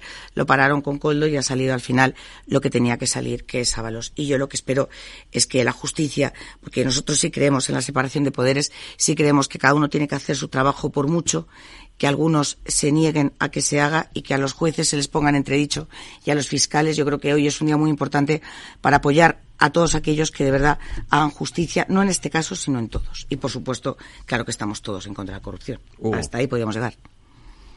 Bueno, yo creo que hay un consenso en que las comisiones de investigación pueden ser muy útiles y algunos pues hemos tenido experiencia. Yo he tenido en la Comunidad de Madrid, por ejemplo, la la que creo que son mucho más útiles cuando no hay mayoría absoluta en la claro, Cámara. claro, porque el plan de trabajo lo haces mejor. es más plural. No solo el plan de trabajo, sino que la mesa te puede tirar las comparecencias eh, con criterios arbitrarios y que luego lo recurras al Constitucional y que dentro de 10 años te digan que llevaba razón. Claro, que no, ya no sirve Yo recuerdo, hay partes del Alezo que salieron en, en, la Comisión de Investigación como en la Asamblea de Madrid. En Murcia, en, Murcia, la de, la de la que fue contra el expresidente de Murcia salió de una comisión de investigación que propició en aquel momento un compañero mío. Sí, correcto. Eh, o sea, creo, creo que pueden ser muy útiles. Desde fuera, yo creo que se eh, incluso jurídicamente, ¿eh? o sea que, de hecho una de las funciones de las comisiones de investigación es si ven indicios de delito entregárselo a la fiscalía. Correcto. pero incluso políticamente, yo qué sé, siempre me gusta contarlo. La comisión de investigación del Tamayazo es el récord de audiencia histórico de Telemadrid. Nunca ha tenido más audiencia, nunca ha tenido más audiencia que aquella comisión, eh, que fue además fue en verano, yo creo que teníamos todos tiempo para, para verla. Eh, más allá de, eso que es más o menos genérico, sí creo que, eh, que el caso es de una extrema gravedad. Hay, hay algunas cosas que a mí me, me dan cierta esperanza. Es, por ejemplo, lo malas que han sido las, entre, las dos entrevistas que creo que han sido dos, ¿no? En la sexta y en el país que ha concedido Ábalos. Mm. Y una entrevista tan mala solo puede ser porque no la hayas podido preparar con el partido. Lo cual creo que, eh, creo que es una, eh, es una buena, una buena señal. También creo que creo que, hay dos marcos. Uno, ¿cómo, está, cómo se ha respondido a eso, o cómo se está respondiendo, porque creo que, quedan todavía cosas por salir. Eh, ¿Cómo se está respondiendo de momento y qué ha hecho posible este caso? ¿Cómo se está respondiendo? Yo creo que el PSOE lo ha hecho razonablemente bien y rápido. O sea, bueno, hoy le ha pedido. Ayer eh, estaba todo el Partido Popular diciendo no van a pedirle la dimisión porque ha amenazado y tira del amante y no sé qué. Bueno, pues hoy le han pedido la dimisión. No parece que haya sido consensuado, dada la respuesta que ha hecho Ábalos, que ayer decía que no que no, solo dimitiría si, si, estuviera de ministro y dimite de una comisión, no se sabe muy bien por qué. Ábalos, el pobre, pues ha. Por otras cosas, porque pero, miércoles tenían que hablar de corrupción en la comisión, creo. Claro, sí, sí, tenía. Por no, por no salir en la foto. no por otra cosa. Pero vamos, que, que, es obvio que ha ganado 24 horas o lo que haya ganado, pero que dimitirá pues mañana, pasado, o muy no. pronto. Es obvio que el, que el recorrido que tiene es, es mínimo, aunque no haya ninguna imputación que eso es una cosa que a mí me, creo que es muy importante señalarlo. La gente tiene que dimitir cuando su comportamiento es repugnante y no todo comportamiento repugnante es delito, es delito claro, afortunadamente. Claro, claro. Entonces, cuando oímos de otros casos, esto lo ha archivado la justicia, bueno, ¿y qué? Eh, o sea, que lo ha archivado la justicia quiere decir que usted no va a la cárcel, pero no quiere decir que su comportamiento sea maravilloso. Hay una estupenda escala de grises entre eh, comportamientos maravillosos y delitos, afortunadamente. Mm. Eh, y que algo lo archive la justicia quiere decir que la justicia, incluso de momento, no ha visto delitos. Decíamos antes la Fiscalía. Bueno, la Fiscalía en la Comunidad de Madrid, por ejemplo, estuvo 10 años eh, metiendo en cajones todas las denuncias que había contra Ignacio González. Manuel Moix, en concreto. El fiscal que Ignacio González quería, según las escuchas que hemos tenido. Bueno, que, que la justicia archive cosas no quiere decir que las cosas sean eh, maravillosas. Y yo sí creo que hay un funcionamiento eh, en los dos grandes partidos de sensación de impunidad que lleva ese tipo de eh, a, o que facilita este tipo de escándalos. En el PSOE se ha visto muy claramente, creo que lo peor que ha hecho, bueno, a, a, mí que no me no solo no me escandalizan, sino que apoyo algunas de las cosas que más critican otros, eh, pero creo que una cosa que ha hecho fatal eh, es algunos nombramientos sin eh, ningún tipo de, de, escrúpulos. O sea, que, que Tezano sea, sea claro. director o presidente del CIS o, digamos, ha hecho unos nombramientos en los que ha dicho, yo gobierno, yo hago lo que me da la gana. Y eso da pábulo a este tipo de, de comportamientos. Uh -huh. Claro. Mi impresión, mi experiencia, yo llevo toda la, no, algunos se creen que llevo toda la vida viviendo en la política, no es verdad, pero sí llevo toda la vida militando en la política. Viviendo, llevo ocho años. Eh, pero sí llevo toda la vida militando. De hecho, con algunos, hablabais antes de izquierda española. Algunas personas que están ahora en la izquierda española antes estaban en izquierda unida, claro, apoyando, sí, a, apoyando a los PC, de Bankia. De izquierda unida, apoyando, a los de, a los de Bankia apoyando a los de Bankia. Ah. Y en aquella época que yo estaba militando en Izquierda Unida, era evidente quiénes eran corruptos. Lo que muchas veces no sabes es cómo están robando. Claro. Y, por y, eso no, y lo que has dicho tú, y si es delito. Y por eso están sí, haciendo, bueno, que a lo mejor está prescrito. Sí, o, efectivamente. ¿Sabes? O sea, eh, lo que has dicho tú muy correctamente. Eh, claro. Pero, pero es muy raro que sorprenda en su ámbito que alguien ha robado. Es muy raro que eso sorprenda. Claro. Lo que no sabes es cómo ha robado. Claro. Eh, si es más legítimo, si pensaba que era legítimo. Y en, el claro, y en este caso, claro. además, el propio Ábalos lo ha contado varias veces. Sí, a mí me denunciaron muchas veces, me, él dice, me contaron lo del el apartamento de Fongirola, ¿no? Me, de Midor. El de Benidorm. Eh, me lo contaron. Es, que no es, es decir, había gente contándolo. Claro. Porque, eh, lo cual quiere decir que era un cierto clamor que este señor claro. estaba trincando eh, a manos llenas. Yo sí creo que es bueno, eh, aparte de los nombramientos hay otro fenómeno, es que en pandemia obviamente eh, se hacía lo, o sea, se relajaron los controles administrativos absolutamente y está bien que se hiciera. Claro, se salvaron se vidas. salvar vidas. Ahora, está muy bien que ahora retrospectivamente investiguemos qué pasó Correcto. ahí. Los que los que ya vemos que estaban que se estaba robando y todo lo que se hizo con muchísimos menos controles de lo habitual. A mí sí me parece muy bien hacer una investigación muy amplia. Lo que no puede ser es que se excluyan estos casos. Eh, no puede ser. Yo, no por lo que he entendido, se va a empezar por el caso de Colo García. Y se va a seguir por todos los demás contratos eh, en pandemia. Si es así, a mí me parecerá bien. Yo absolutamente si, de acuerdo si contigo. Se, si, Todos. Si, si, eso sirve para tapar algún caso, que es verdad que muchas veces se hace eh, echar mierda para todo el mundo y para así tapar. A mí esa es eh, la parte que me preocupa. Claro. Si, si eso se hace así, eh, es que yo creo que estabais diciendo Balear, yo estaría sería partidario de que en cada cámara autonómica, en cada ayuntamiento se investigaran los contratos de aquella época. Claro, pero seguramente el en cada cámara hubo. No, pero en cada cámara, pero en cada pero un poco, pedido, y además lo ha pedido el Partido un segundo, no, el Partido Popular lo ha pedido en aquellas que gobernaba el PSOE antes. No, no, claro, las pero que, las que han salido por este caso. Yo es que Por te he este, dejado pero Hugo, que- pero Pero, pero, pero, calladita, pero al un segundito, solo, solo un segundito. La importancia de esto es- lo, lo ha dicho él al principio y es, es muy relevante. Que una cosa puede no ser delito, pero tiene que ser investigada. Esta es la cuestión para mí más importante de todo esto. Es decir, que ahora mismo, mm, eh, completamente de acuerdo con lo que acabas de decir, una investigación amplia, una investigación extensa, relativa a todos los partidos. A mí me ha parecido muy feo, una, de una inelegancia absoluta, el que ahora con el tema de las mascarillas de coldo, pues haga el presidente del gobierno el primer día, que yo creo que le debió pillar a como a contrapié sin preparar, refiriéndose al hermano de Isabel Díaz Ayuso. Bueno, pues es que yo creo que este tema también hay que investigarlo. Ya sabemos que el hermano de Es que Isabel no Díaz tema. Ayuso no Es cometió delitos. No, es Está que no hay tema. No Hombre, para ser investigado políticamente sí. Perdona, pero eso ya está. Eso ya está. No. Pero ahora volvemos. No, Sí. no, jurídicamente no hay tema. Hombre, ¿por- ¿Por qué no? Políticamente, Está archivado Está archivado. jurídicamente. Jurídicamente archivado. Y Ábalos no está El mundo- imputado. No voy a gritar, pero. Claro, es que lo mismo. pero igual que os he dejado, ahora también. la política y otra Vale, cosa es Venga, termina el mundo. No, ya, ya, ya, ya. No, no, pero es que no es lo mismo. Es que es un archivo, es que no, no me compares ahora un tema con otro. Y luego también te digo, eh, el señor Sánchez hizo una moción de censura porque acusó al señor Rajoy de casos que no se han demostrado en ningún hombre, caso. por Dios, la Gürtel no se ha demostrado.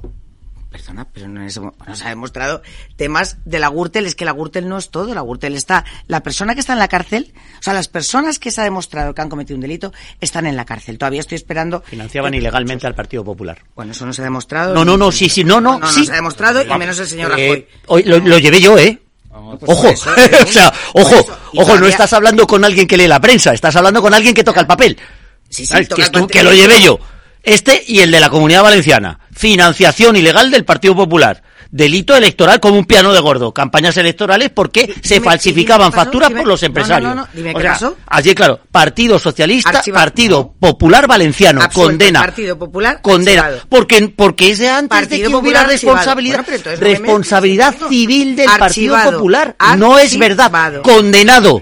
Partido Popular condenado, condenado al pago de la responsabilidad civil. No fue condenado penalmente porque la responsabilidad penal de las personas jurídicas solamente existe desde 2010. no el señor si Rajoy, hubiera no el existido señor antes, el Partido Popular estaría condenado penal- penalmente. Eso ¿Puedo es verdad. terminar Eso de es, contestar una es cosita? verdad que a M. Rajoy nadie lo ha juzgado, lo cual es una vergüenza. M. Rajoy no, no es Mariano Rajoy. Rajoy. No es Mariano No, es, eh, no sé, me quiero inventar otro nombre. Manuel Rajoy, no es Mariano. Muy bien. Bueno, pues al final el PSOE consigue estas pequeñas cosas, pero bueno, da igual, no me Debe importa. haber No nos Manuel vamos a cambiar de ahí. No, pero Popular. sí. Hubiera sido un buen sistema de defensa, ¿eh? Encontrar a un Manuel Rajoy que estuviera afiliado al Partido Popular.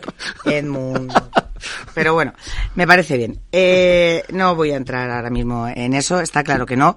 No creo que el señor Sánchez eh, pueda decir, y lo que dijo el otro día, y es un caso, que no mezclemos una cosa con otra. Creo que al final es lo que quiere el PSOE, como siempre, cambiar y, y- modificar las cosas. Creo que has dicho muchas cosas, Hugo.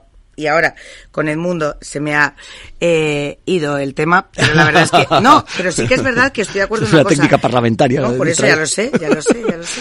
Lo usas mucho. Pero también es verdad que Hugo ha dicho una cosa muy buena que estoy totalmente de acuerdo. Que hay que tener mucho cuidado cuando se eh, elige a las personas. Y desde luego, el señor Coldo y el señor Ábalos no, no tenía, eh, por principio, eh, que yo no digo nada, pero que no es muy normal que alguien eh, que empezó siendo el escolta luego fuera la mano derecha, que ha podido tener unas virtudes, pero desde luego está claro que no están saliendo. Pero no solo en, en el PSOE, también mucha gente de Podemos, de Más Madrid y demás, pues al final. ¿Cuál de Más verdad- Madrid, por ejemplo? ¿Qué nombramiento de Más Madrid te parece que es equiparable a...? Bueno, de Más Madrid no, a mí estaba bien. pensando en Podemos. Te he dicho Vale, Podemos vale. primero. No, no, te Sí, he dicho Podemos no primero. Estaba pensando, estaba pensando en. Irene Hago lo mismo Montero, que tú, digo, vale, estaba pensando en mucha gente. Yo Sabes que hay comparaciones que son odiosas. Vale, perdón. Pues entonces no hablo tampoco de Irene Montero, no pero, puedo hablar pero de... vamos, tam- tampoco creo que haya ningún caso de nombramientos equiparable en esto. Ha habido unas, un montón de acusaciones falsas. Yo, Irán Montero no tiene ninguna simpatía mía, ¿eh? Pero acusaciones de este tipo, se han hecho y eran falsas. en el caso de Coldo, lo que pasa es que además la oposición ya, lo poníamos encima de la mesa. Podemos ir al, caso. Lo has dicho tú antes, que es que había muchos indicios. Lo ha dicho antes Hugo correctamente. Yo, a ver, es que no es un tipo cualquiera, porque es un tipo en el que ya la oposición estábamos preguntando que quién era el tal Coldo, que qué currículum tenía. O sea, los periódicos daban cuenta. Antes de pasar todo esto, claro, era portero de discoteca. Eh, formaba formaba parte formaba parte de un gabinete, claro, y entonces la coña del Congreso era, bueno, y si no tiene currículum, eh, ¿cómo puede ser asesor? Y la risa era decir lo que estás insinuando tú, bueno, asesorará en lo que él sabe. Claro, claro, Y entonces, claro, es que no es una persona que hemos descubierto a posteriori que anteriormente fuera desconocida, que de repente aparece porque el hombre ha tenido un desliz y necesitaba dinero porque eh, quería llevar a su hijo a un colegio mejor. No es eso. No es eso. Es un tipo que está contratado desde el primer momento por Ábalos a sabiendas del personajazo que es. A mí me ha encantado escuchar en la radio mm, al alcalde de León, del PSOE. Desde el PSOE, sí que ha dicho, no, yo es que este se me ocurrió levantar la mano un día en una ejecutiva o en donde fuera, en el foro que fuera, político del Partido Socialista, para decir no sé qué contra Ábalos de con promesas incumplidas y me dijo este, ¡buah! Ya verás, Nadie le levanta la mano, a, la mano a Ávalo, ¿no? Menudo, menudo pajarraco desde el primer día. Entonces, vuelven otra vez, que esto es lo bueno de esta situación, a llegar las, los latinajos que tanto empleamos en estas situaciones, ¿no? Que a mí me encantan, de la culpa invigilando y la culpa en eligiendo, ¿no? Que es la responsabilidad de Ábalos, pues no será penal a lo mejor, o sí, ya veremos después, ¿no? Avalos después de, las maletas, de después de tal, desaparece de repente. Claro. Avalos no de repente aparece. No parece un santo varón. No, hombre, Avalos unas maletas en un aeropuerto, algo bueno, complicado. que por ahora es tan inocente como M. Rajoy, que quedemos, que quede claro. No, no, no me copia, Que quede claro que ahora mismo Avalos está en la misma situación jurídica que M. Rajoy. E inocente de toda inocencia. Coldo no. Coldo no. Coldo no, ni los 20 que están. Coldo no. Avalos ni los 20 que están detenidos en una trama. Y recuerdo, por ejemplo, mira, quizá a lo mejor en M. Rajoy nos estamos pasando un poco, pero vamos a acordarnos está gustando, si de no me importa, Esperanza Aguirre. Esperanza Aguirre. Yo la interrogué en el, en el Gürtel y era, ah, yo no sé nada, ah, yo no sabía nada, ay, yo me he quedado sorprendido, ay, él metió la mano en la caja, ay, que no sé qué, y con, y con, y con mucha gallardía, Esperanza Aguirre salió del Gürtel y dijo, presento mi dimisión, porque es que es evidente que no puede ser que yo, que me han engañado. El mundo, por favor. El Gürtel está juzgado, está judicializado, hay gente que está en la cárcel por el caso Política, política. Vamos a hablar de política, no de derecho. No, no, pero, vamos a ver, no me mezcles. Es decir, en el caso Gürtel hay gente eh, eh, en la cárcel que está pagando su condena. Y además lo respetamos absolutamente, porque respetamos la justicia absolutamente. a veces, a veces. Cuando... No, respetamos la justicia absolutamente del Partido Popular. Empezó el caso Gürtel, y la separación el caso de Gürtel, lo primero que hizo Rajoy fue dar una rueda de prensa rodeada de todos sus varones diciendo que no era un caso de contra, del PP, sino contra el PP porque los jueces le estaban persiguiendo. Eso fue lo primero que hizo no, Mariano Rajoy. No es una cosa que haya dicho Rajoy que se hayan olvidado. Quiero decir que están pendientes todavía de tramitación. El caso Gürtel parece que es el pasado, pero si están pendientes todavía siete piezas de juzgar y cada vez que se persona el abogado del Partido Popular lo primero que dice es, que se han obtenido las pruebas con violación de derechos fundamentales y no colabora con la justicia. el Partido Popular. Fíjate, por primera vez le encantaría escuchar este programa y oír esto. O sea, que se está eh, comparando una cosa con otra y se está dejando hablar de él del señor Álvaro. Sí, pero es que aquí resulta que estamos dos que levantamos la mano y decimos, nosotros es que no, no hemos caído nunca en un caso de corrupción. No estamos en que tú eres más corrupto que el otro, no. Estamos en, nosotros nunca hemos caído en un caso de corrupción. que es lo que a mí me pone negro de esto de que tú eres más corrupto que yo. Pero es que no estamos hablando de eso, pero es que también vosotros no habéis gobernado, perdóname. O sea, o sea que cuando gobernemos vamos a meter la mano en la caja. No, no, no. Nosotros hemos gobernado el Ayuntamiento de Madrid. Nos puso al medio un montón de denuncias falsas que se archivaron todas porque eran falsas. Claro. Es más, se, lleva, se tuvo que pagar las cosas a Almeida y en, la, en las sentencias ponía pues, por ejemplo, contra Inés Sabanés en el, ponía es que la querella claramente se había fabricado sin ningún tipo de prueba ni de indicio. Sí, sí, sí que hemos gobernado y no ha habido ningún caso. Pero que no te estoy hablando de eso, pero no te estoy diciendo que porque no hayas gobernado no has tenido, sino simplemente que no me estéis comparando. Y luego muchas cosas se acusan y luego no son ciertas y luego decaen. Es decir, aquí lo que está claro es que hay 20 detenidos en una trama y ahora estamos hablando de otro tema. Pero que no pasa nada, que el Partido Popular respetamos absolutamente y cuando ha habido un caso de corrupción y está en la cárcel, pues mira, nos da muchísima pena porque al final eh, todos trabajamos porque las cosas se hagan bien y cualquier manzana podrida en una institución es una vergüenza para el resto. Pero de ahí a que me saques este tema con lo calentito que está hoy Sánchez y Ábalos, me parece fenomenal. Bueno, porque es lo de siempre. No pasa nada. Bueno, bien, bien, Pero, a ver, yo sí que... El bipartidismo, el bipartidismo es corrupción. Ya está. Si es que ya está, si es que es así de claro. Mundo, también te digo una cosa. También, es que es así de claro. también te digo una cosa. los ciudadanos toda mi vida votan la corrupción. y creen en quien cree que puede tener mejor vida. Y desde luego lo que está claro es que hemos tenido mayoría absoluta. En Madrid hemos tenido absoluta en muchísimos sitios, ahora mismo en Galicia, y lleva muy mala semana el PSOE, no solo por Galicia, no solo por los resultados, también Sumar, podemos decir que también el Partido Popular es, un partido muy serio, la gente vota un partido muy serio, ha habido problemas en los partidos como en todas partes, hasta en las familias, pero la realidad es que la gente sigue apoyando unas siglas que son el Partido Popular con gente muy seria, muy trabajadora, muy responsable, ¿eh? y muy legal. El voto no legitima la corrupción. que la gente no le importe la corrupción en el sentido de que vaya a votar con una pinza en la nariz no significa que se legitime la corrupción. Eso sin duda, no, hombre, las mayorías no legitiman lo que has hecho. Pero o sea, sí que es verdad que esto le ha venido al, Partido Socialista en un momento especialmente complicado. Eso es, el tema. Este es el este tema. Es el tema. Este es el tema. Porque, porque Está en un momento muy débil. Muy débil. Es decir, eh, viene de perder unas elecciones. Eh, eh, ¿Nacionales? No, no, de perder las elecciones en Galicia. Y las nacionales también las perdió, luego pactó. Sí, pero las, de Galicia, las de Madrid. Yo las nacionales no las metería ahí porque, porque de hecho. No creo que fueran una mala noticia para Porque no fueron una mala. Esas, esas no fueron una mala noticia ganó y las, perdió. de hecho, fue peor noticia para el PP, que es ganar, pues, ganar unas elecciones y no poder gobernar. Eso, eso, eso, el, el apoyo de la ciudadanía. Pero no entremos otra vez en ese debate que es recurrente y no tiene. Pero sí que es verdad que el domingo pasado, no este pasado, sino el anterior, hay unas elecciones en Galicia que las pierde claramente el PSOE y saca mayoría del PP. Y en esa misma semana se produce la aparición de este caso que, que, la noticia es un desastre para el PSOE. Que es evidente. Es, un absoluto y luego, además, que te cuentan que, en que en ellos ha cundido un poco el desánimo, porque ya lo, hemos contado aquí también en alguna tertulia, y es que en la decimocuarta legislatura, la anterior, también estaban en minoría. Eh, y sin embargo no perdieron una sola votación, ¿no? Porque, ¿Por qué? Pues porque el peso eso de la maquinaria parlamentaria, pues lo hace bien, lo hace bien. Oye, te doy una ley para ti, pero si no te gusta a ti... un parlamento que permitía más flexibilidad. Permitía, permitía más capacidad de negociación, el de PP tenía 87 escaños en ese parlamento. Y por los temas que se trataban y con unos y con los otros. O sea, y eso lo hicieron bien, hay que reconocerlo, lo hicieron muy bien, ¿no? Yo era el que negociaba por mi grupo parlamentario. Estaba Ciudadanos, claro, había, había, mucha más, cosas, ¿no? Más, posibilidades. Yo creo que ellos tenían en la cabeza, en esta decimoquinta legislatura, que iban a ser capaces de hacer magia, de sacar el conejo de la chistera, y se han dado cuenta que cada votación van a sufrir, van a sudar sangre con Junts. Y ha cundido, debe cundir un poco el desánimo de que esta legislatura, a ver cómo la sacamos, porque cuando lleguen los presupuestos esto va a ser un horror y esto es un mazazo lo de Ábalos ya de, de, lo que dices, Federico, Galicia, eh, Junts, eh, no puedo hacer mis políticas, tengo que negociar los presupuestos, las vascas, las vascas, las, las catalanas a lo mejor me supone alguna tal, algún, algún valor de oxígeno, las europeas, claro claro, efectivamente. Sí, sí.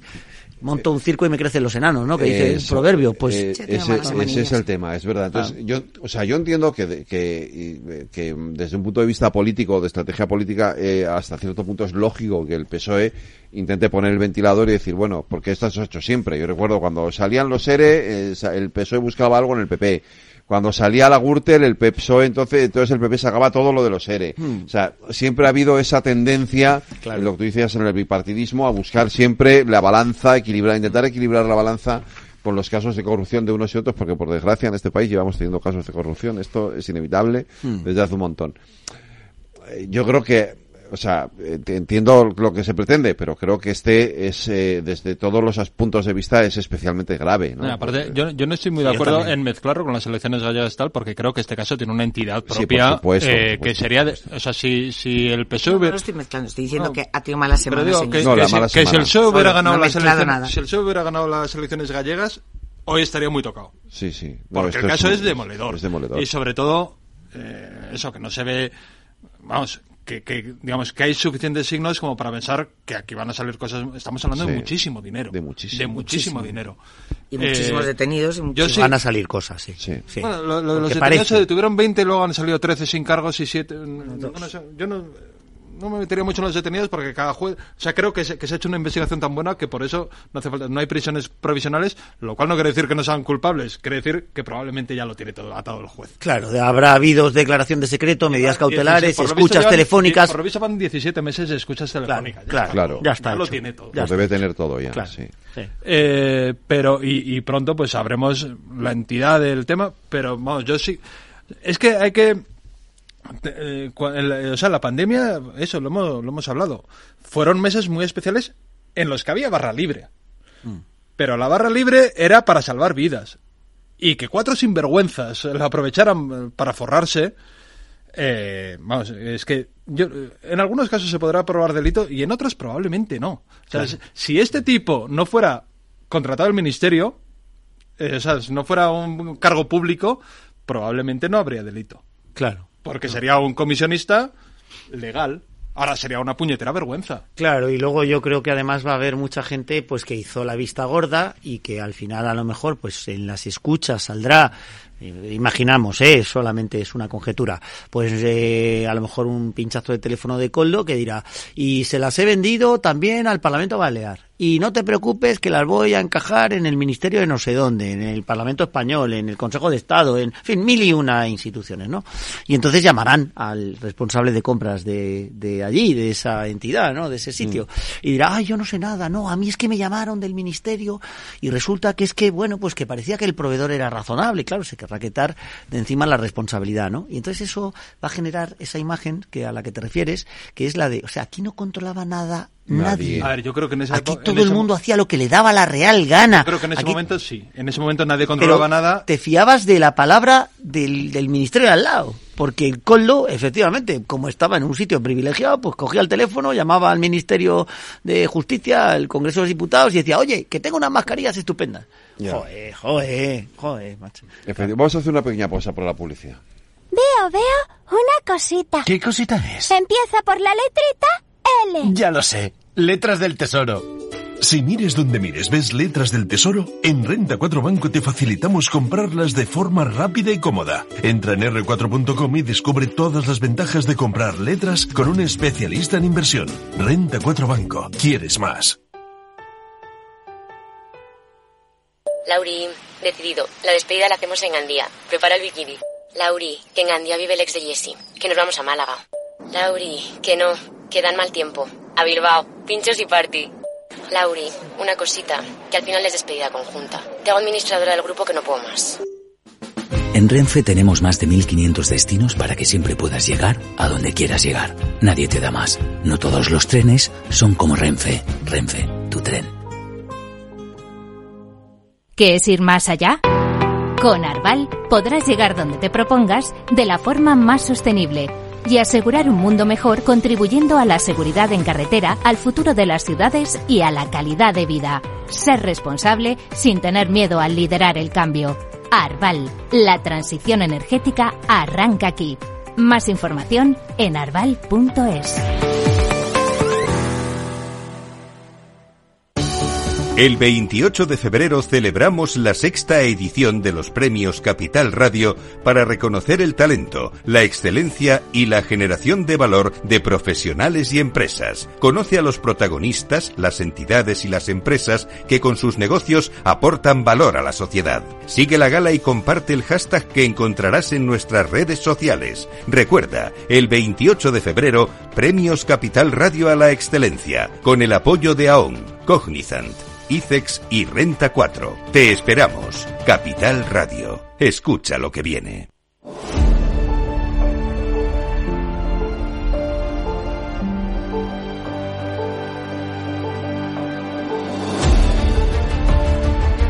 Pues vamos con la última recta de la recta final de esta tertulia. Comentábamos fuera de micrófono el, es verdad esas dos entrevistas que había que había sacado eh, Ábalos la semana pasada y esa presunta o, yo, acusación, no sé si es acusación o, insinuación de que puede haber más eh, cosas y que él puede saber muchas cosas. Parecía en un principio que lo hablaba no, no de lo suyo, sino del PP, pero luego cuando tú escuchas la entrevista, dices, no, no, no, no, no, está hablando de los suyos. Y, hay una cosa de Óscar Puente que dijo que es muy curiosa, cuando el cese de Ábalos, que nadie lo entendía y tal, había sido raro y chirriaba un poco. Chirriaba un poco esto es complicado y sobre todo tampoco podemos olvidar que Ábalos sigue teniendo el acta y es aforado. Eso es importante, con lo cual todo lo que pase a partir de ahora, con acta o sin acta, el señor Ábalos. Claro, y sobre todo que yo que tengo experiencia en este tipo de operaciones por parte de la Policía Nacional y de la Guardia Civil, pues, por de todos los casos que he llevado, ¿no? Profesionalmente en mi vida, mmm, siempre empiezan con la declaración de secreto y con las escuchas. Entonces, eh, cuando uno no es consciente de que le tiene el teléfono pinchado y el teléfono es el mecanismo habitual y normal para poder conectar con unos y con otros, eh, pues eh, claro, vete tú a saber lo que en todos estos meses de pinchazos han, han, pillado. Si además Coldo, al cual no conocemos, digamos, porque no ha sido una persona de primera línea, sino que es una persona de segunda línea, siempre un poco siniestro, ¿no? De, las fotos siempre sale detrás de Ábalos, un poco de guardaespaldas suyo, por lo que ha contado lo del alcalde de León.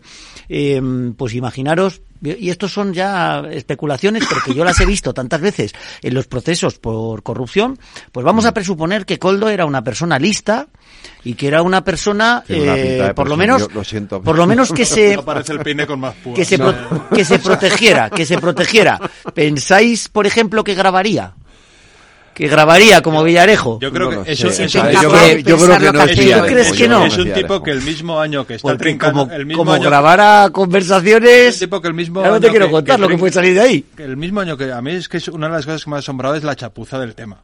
Eh, o sea, que el mismo año que, que trincas los millones que está trincando este señor, te compras los apartamentos en Benidorm de tu hija y, pones uno al nombre de tu hija de dos años. Eres imbécil. O sea, no, no. Es que solamente la agencia tributaria ya te pilla por incremento de patrimonio. No, creo que sea, no, no, parece el tipo más avispado. Eh, yo me pregunto eso, si eh, moviéndose en el tema de seguridad, si a lo mejor grabara cosas. Y sí que creo, hablábamos antes, creo que ha sido, sí, a micrófono abierto, eh, de que la instrucción debe estar muy, muy, avanzada. Eh, hablabas del secreto del sumario, el secreto del sumario lo ha levantado, lo ha levantado a los dos días de, las detenciones. Mm. O sea, el secreto del sumario ha durado nada. Claro. Eh, entonces yo creo que, está todo muy cerrado. Por lo tanto, conoceremos el, texto de, de esas grabaciones dentro de muy poco. A mí se me da la impresión de que un personaje así debe ser muy bravucón. Además, para conseguir esos contratos debes eh, eh, convencer a todo el mundo de que eh, el Papa, el Rey y Corda está a tus pies. Lo que pasa es que algunos sí estaban a sus pies. O sea, obviamente conseguía parte de esos contratos. Entonces, mm, yo no sé si será fácil desentrañar, es que no sabemos nada. se ha levantado el secreto de sumario, pero curiosamente se ha filtrado muy poco. Se ha filtrado poco, eh, bueno, hasta que ahora el Partido Popular se ha personado ya, creo, como acusación particular, popular, pero y no, estará... no lo sabía, pero se ha admitido ya. Ahora tiene que admitirse, no sé si le exigirán o no prestar fianza. Normalmente a los partidos políticos no se les exige prestar fianza. Yo he sido siempre muy contrario, eh, desde el punto de vista técnico, eh. mira que desde el punto de vista político viene muy bien eso de poder personarse en unos sitios y en otros, ¿no? Pero es que al final es hacer política en los estrados y esas personaciones, lo mismo uno que otro, y también incluso muchas veces ha sido Podemos o Sumar o tal, los que se han personado, o, UPyD, por ejemplo, con, y salió bien. Yo, ¿no? Eh, con, con Rato... pues se eh, personaban y enmerdaban mucho los... Bueno, yo, yo creo... Yo y filtraban cosas todo el rato. Sí, eso sí. No, pero, lo que ha habido, ha habido, casos en los que las acusaciones eh, populares de los partidos... En el caso de Bárcenas, por ejemplo, la Izquierda Unida fue muy buena y muy proactiva, y la de UPyD en el caso de Rato yo creo que también, ¿eh? O sea, ha habido algunas que, joder, que tiene... Al final la finalidad yo creo que es más aprovecharse políticamente obviamente de la situación. Obviamente un partido no lo hace por amor al arte, lo hace por deteriorar al enemigo.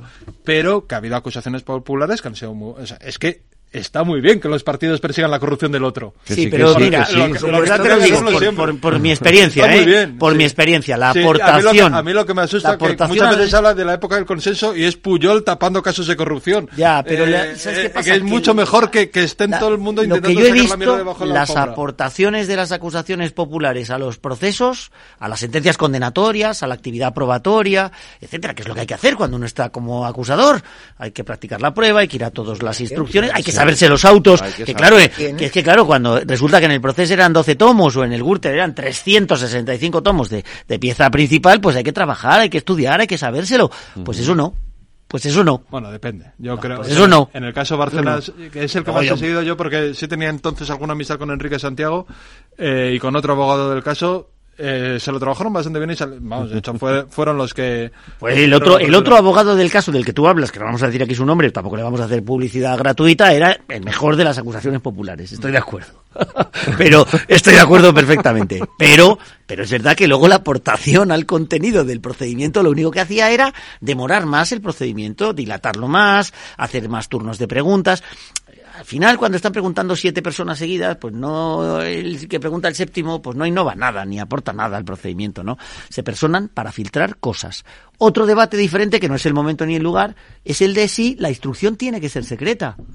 Que a lo mejor, pues como en los Estados Unidos, debería ser todo público. ¿sabes? Y cambiar el artículo 311 del, de la instrucción que debe ser 301 del, y luego que de la ley de todo lo que hay y, y, ya lo veremos. Yo creo que esto va por fascículos, yo creo que esto nos va a dar nos va a dar, nos va a dar varias, varias entregas en los kioscos de. Yo creo este que sabemos cómo está empezando, no sabemos cómo va a terminar. Yo creo que aquí pinta un poco feo para el Partido Socialista y pinta bastante mal para Sánchez y para ministros. Y yo creo que va a ser muy delicado, va a ser muy complicado y esto, pues, sinceramente, es una lástima y lo veremos. Pero vamos, pinta extraño. Y es verdad, pues que las conversaciones de Coldo que tú le has dado mucha imaginación en el mundo y me ha parecido hasta porque he visto tantas, tantos casos que, me imagino cualquier yo creo cosa que nos vamos a sorprender con esas cosas a mí, me imagino cualquier cosa de verdad te lo digo grabaciones grabaciones o sea yo me pongo en la hipótesis de otros casos claro. a mí hay una cosa que, que, que me fast... me fastidia me, me, bueno da igual iba a decir otra palabra pero no la voy a decir no, Estamos llegando al horario ya que se acaba lo infantil. Yo tenía, yo tenía, yo tenía la sensación de que, de que esa etapa horrible de la corrupción mm. la habíamos empezado a superar, ¿vale? Yo a mí me ha sorprendido, por ¿eh? eso también digo lo, de que este chico era imbécil, claro, porque me ha sorprendido enormemente, o sea, que estamos todos entrenados. O sea, que esa, o sea, otra vez. O sea, eh, Sí, que estamos todos entrenados, sí. O sea, que me ha sorprendido el descaro, las, o sea, pues eso, eh, comprarte los dos apartamentos, al, o sea, por lo menos, yo qué sé, o sea, es un poco insulto a la inteligencia de los españoles, o sea, por lo menos hazte una trama de, de redes opacas para... De paraísos fiscales en Panamá y en Suiza. que en el fondo a mí eso sí me supone un cierto alivio, ¿eh? O sea, que haya, o sea, no sé si es que solo le estamos pillando a este porque es el más imbécil o que solo un tipo tan imbécil sigue manteniendo hábitos que en el fondo es que son muy parecidos a las tramas, o sea, nos recuerda a todos a las tramas de corrupción de la peor época, ¿no? Sí, las eh, anteriores, a todas las anteriores de uno y otro partido. Yo, claro. yo no sé si lo que no sabemos es ¿han pillado a este porque era el más tonto o este lo ha montado porque era el más tonto. Eh, ojalá sea lo segundo. Ojalá sea lo segundo, y, que, y que ya la gente no esté en esto. Pero a mí me ha, me ha pasado un poco igual. Una cierta desazón. A mí esto es lo que me deprime, ¿no? Una cierta desazón de, ya estamos otra vez. Yo estaba, viendo, ¿verdad? yo estaba viendo las preocupaciones de los españoles, que esto se hablaba mucho antes. Hace unos años se hablaba mucho de que era lo, más, lo que más le importaba, la corrupción. que es lo que menos? Pues la luz, ¿no? Y ahora es estaba la corrupción muy abajo, muy abajo, muy abajo. Muy abajo. Importaban otras cosas, importaba la cesta de la compra. O sea, tenía muchas preocupaciones los españoles, pero la corrupción era un tanto por ciento muy chiquitito. Y, es verdad que, y hace unos años, y hace no tantos, unos 10, 11, pues, oye, la corrupción estaba primero, segundo, ya no, ¿no? Y la verdad es que esto duele. O sea, al final como español, como... Porque al final la economía, todo se todo además es tan turbio, tan tan extraño. Y todo. aparte que no es, no es corrupción en cualquier escenario, o sea, es que nos estábamos, o sea, que había gente yendo a los hospitales a curar gente jugándose la vida. O sea, que es que un médico que iba a un hospital podía pillarse un virus que lo matara. Claro. Eh, y estos sinvergüenzas, trincando de las, de las mascarillas que nos iban a salvar la vida. Que, o, sea, es, eh, o sea, no es ya solo esa vuelta a la corrupción, sino es la parte ética, moral, de decir, oye, te estás aprovechando del momento en el, caso, En el caso Roldán, como que lo más llamativo fue aquello de los huérfanos, ¿no? De la Guardia Civil, pues esto está en ese nivel moral, ¿no? De, eh, o peor. Eh, o peor. porque está, es, que estás jugando con eso, con la peor pandemia que hemos vivido y ojalá que vivamos en, en un siglo, ¿no? Eh, y estás trincando de las mascarillas, que era lo que iba a salvar la vida. Vamos, es, es, una, es repugnante moralmente, incluso aunque no fuera delito, vamos. Claro. Y además, seguramente lo sé, ojalá con penas severas, ¿no? En este caso sí, porque además hay eh, no hay no hay no hay no hay ah, eh, las concesiones son a dedo, no hay concurso. Pero en, en ese caso todas, ¿eh? O sea, la compra de las mascarillas fueron todas eh, de urgencia y no, o sea, concurso, nadie hacía un concurso, pero obviamente. Claro, que es que el Ministerio de Sanidad, es que claro, no conocemos todo el sumario, pero el Ministerio de Sanidad tenía te- hizo hizo contratas por 2.500 Claro, claro, millones de euros. sí. No sabemos cuánto le ha caído a esta gente. Bueno, ahí sí, un poco también lo que aventuraba también Tú, tú eh, decías antes Hugo lo es de, el- lo, de, lo de Luis es fuerte, es que estos tenían, Claro. tenían cuentas en Suiza también, junto con las de Bárcenas. Claro, pero ten en cuenta que ahí al final, eh, respecto a que sea delito o no delito, que la comisión sea legal o ilegal, al final lo que están haciendo mucho en el tema de las mascarillas era un bien escaso. Vivimos en un régimen universal de libertad de Sí. mercado y por lo tanto un bien escaso sube de precio.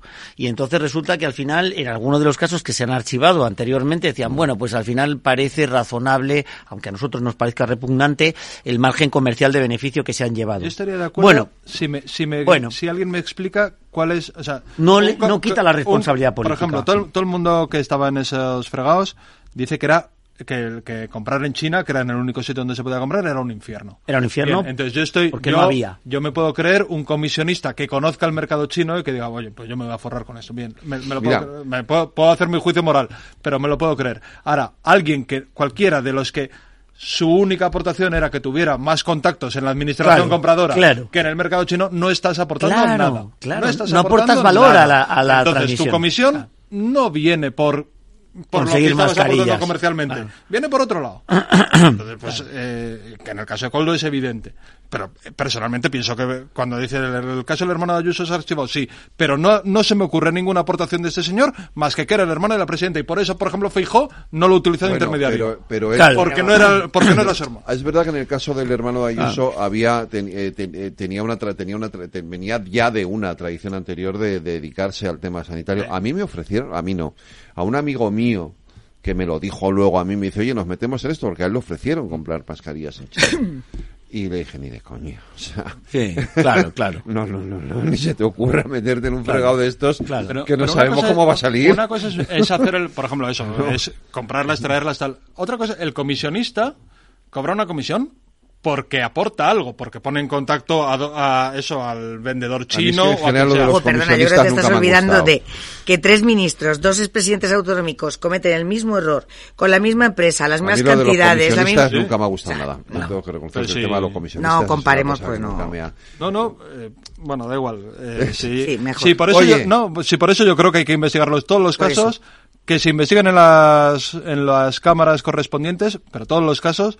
Todos, todos, Y- todos. Y desde el punto de vista político, y no desde el punto de vista y jurídico. una cosa que decíamos al principio sobre las comisiones de investigación, estaría muy bien cambiar las normas para que una mayoría absoluta no pueda vetar ni comparecientes ni normas, sino que las, las, comisiones- minorías las pudieran- comisiones se pudieran aprobar por un 30% del Parlamento. eh, Para mí que Francina Armeol eh, vaya a ser, eh, Claro. cuando está totalmente bajo sospecha y no es ahora mismo Hombre, eh, que no sea será quien vaya a hacerlo. de la comisión. Lo que pasa es que, evidentemente, lo que pasa es que evidentemente El Congreso. es una Ah, comisión Congreso- que nace ya con un poquito de con un- algo, algo coja, Bueno, ¿no? vamos a ver. en Bueno, el- pero en tenemos al Partido que Popular en el- Senado yo- que yo puede que- plantear la sí, sí, comisión. ya la ha planteado, ya la ha planteado. ahora Ya tenemos- la- no la han planteado. Está registrada, Claro, está por eso, registrada. hoy. en el, plan de trabajo, como compareciente, puede traer a, lo si, mejor. si el PSOE pone palos Se en la rueda, jurídicamente. si el PSOE pone palos en la la comisión, creo que lo pagará. Creo que Sí. Pagará, hoy, ha- hoy ha pagará. demostrado que sabe que no puede no puede poner un muro de contención muy fuerte.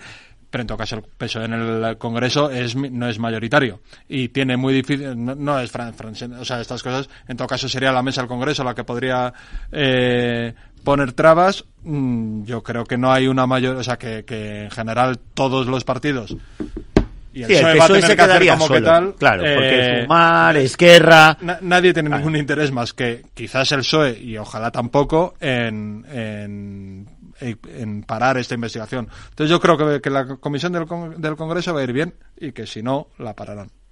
Claro. Sí, bueno, pero le sacarán los colores. Lo que dices tú le, le, va a costar caro. Si tenemos en cuenta que luego, además, en el Senado el Partido Popular puede desarrollar su propia comisión de investigación. Que ha dicho que va a llamar a la propia Armengol. Claro, es que es de tontos. Entonces, ahora lo que dices, el PSOE debía, debería tener una postura generosa. Yo creo que en cualquier caso no le va a salir bien por lo que dices, porque al final Sumar, Esquerra, sus amigos del pacto de investidura no van a tragar tampoco por ahí, porque ni les va ni les viene. Además, es que no es su partido y no querrán que les salpique. No, no, no, no es complicado sospechosos y ojalá que la comisión de investigación eh, funcione, sí, puede ser el primer caso de una comisión de investigación en el Congreso de los Diputados que, que salgan cosas, que la gente se entere de cosas. Básicamente por esto que, decir, porque al final los demás no van a querer verse eh, implicados. Claro, retratados. retratados, con, el, retratados con, el, con el PSOE y esto tiene, desde el punto de vista político y jurídico, tiene una pinta... Tiene una pinta bastante mala. Eh, eh, pero bueno, en fin, vamos a... Va a ser motivo de conversaciones y de esto toda la mm. semana y, y lo que nos queda y, Bueno, aquí, aquí los escándalos tampoco duran mucho. No sé. porque siempre salta otro, pero vamos, sí, yo creo que es un tema... Le, pilla al PSOE también... política y judicialmente va para... Decíamos que le, veníamos de las elecciones gallegas, le pilla en, en, el final de las conversaciones con Junts para la, para la ley de amnistía, o sea que es que tiene el PSOE tiene unas semanitas ahora por delante que no, que no son nada fáciles y nos metemos en plena campaña de las elecciones en el País Vasco. O sea que, que el escenario, desde luego, político ahora mismo, desde, desde, todos los, desde, tanto desde el punto de vista político como para mí desde el punto de vista mediático, no puede ser más apasionante. Claro. En fin, Edmundo, Hugo, María Jesús, gracias, a los tres. Cuidaros. Buenas noches.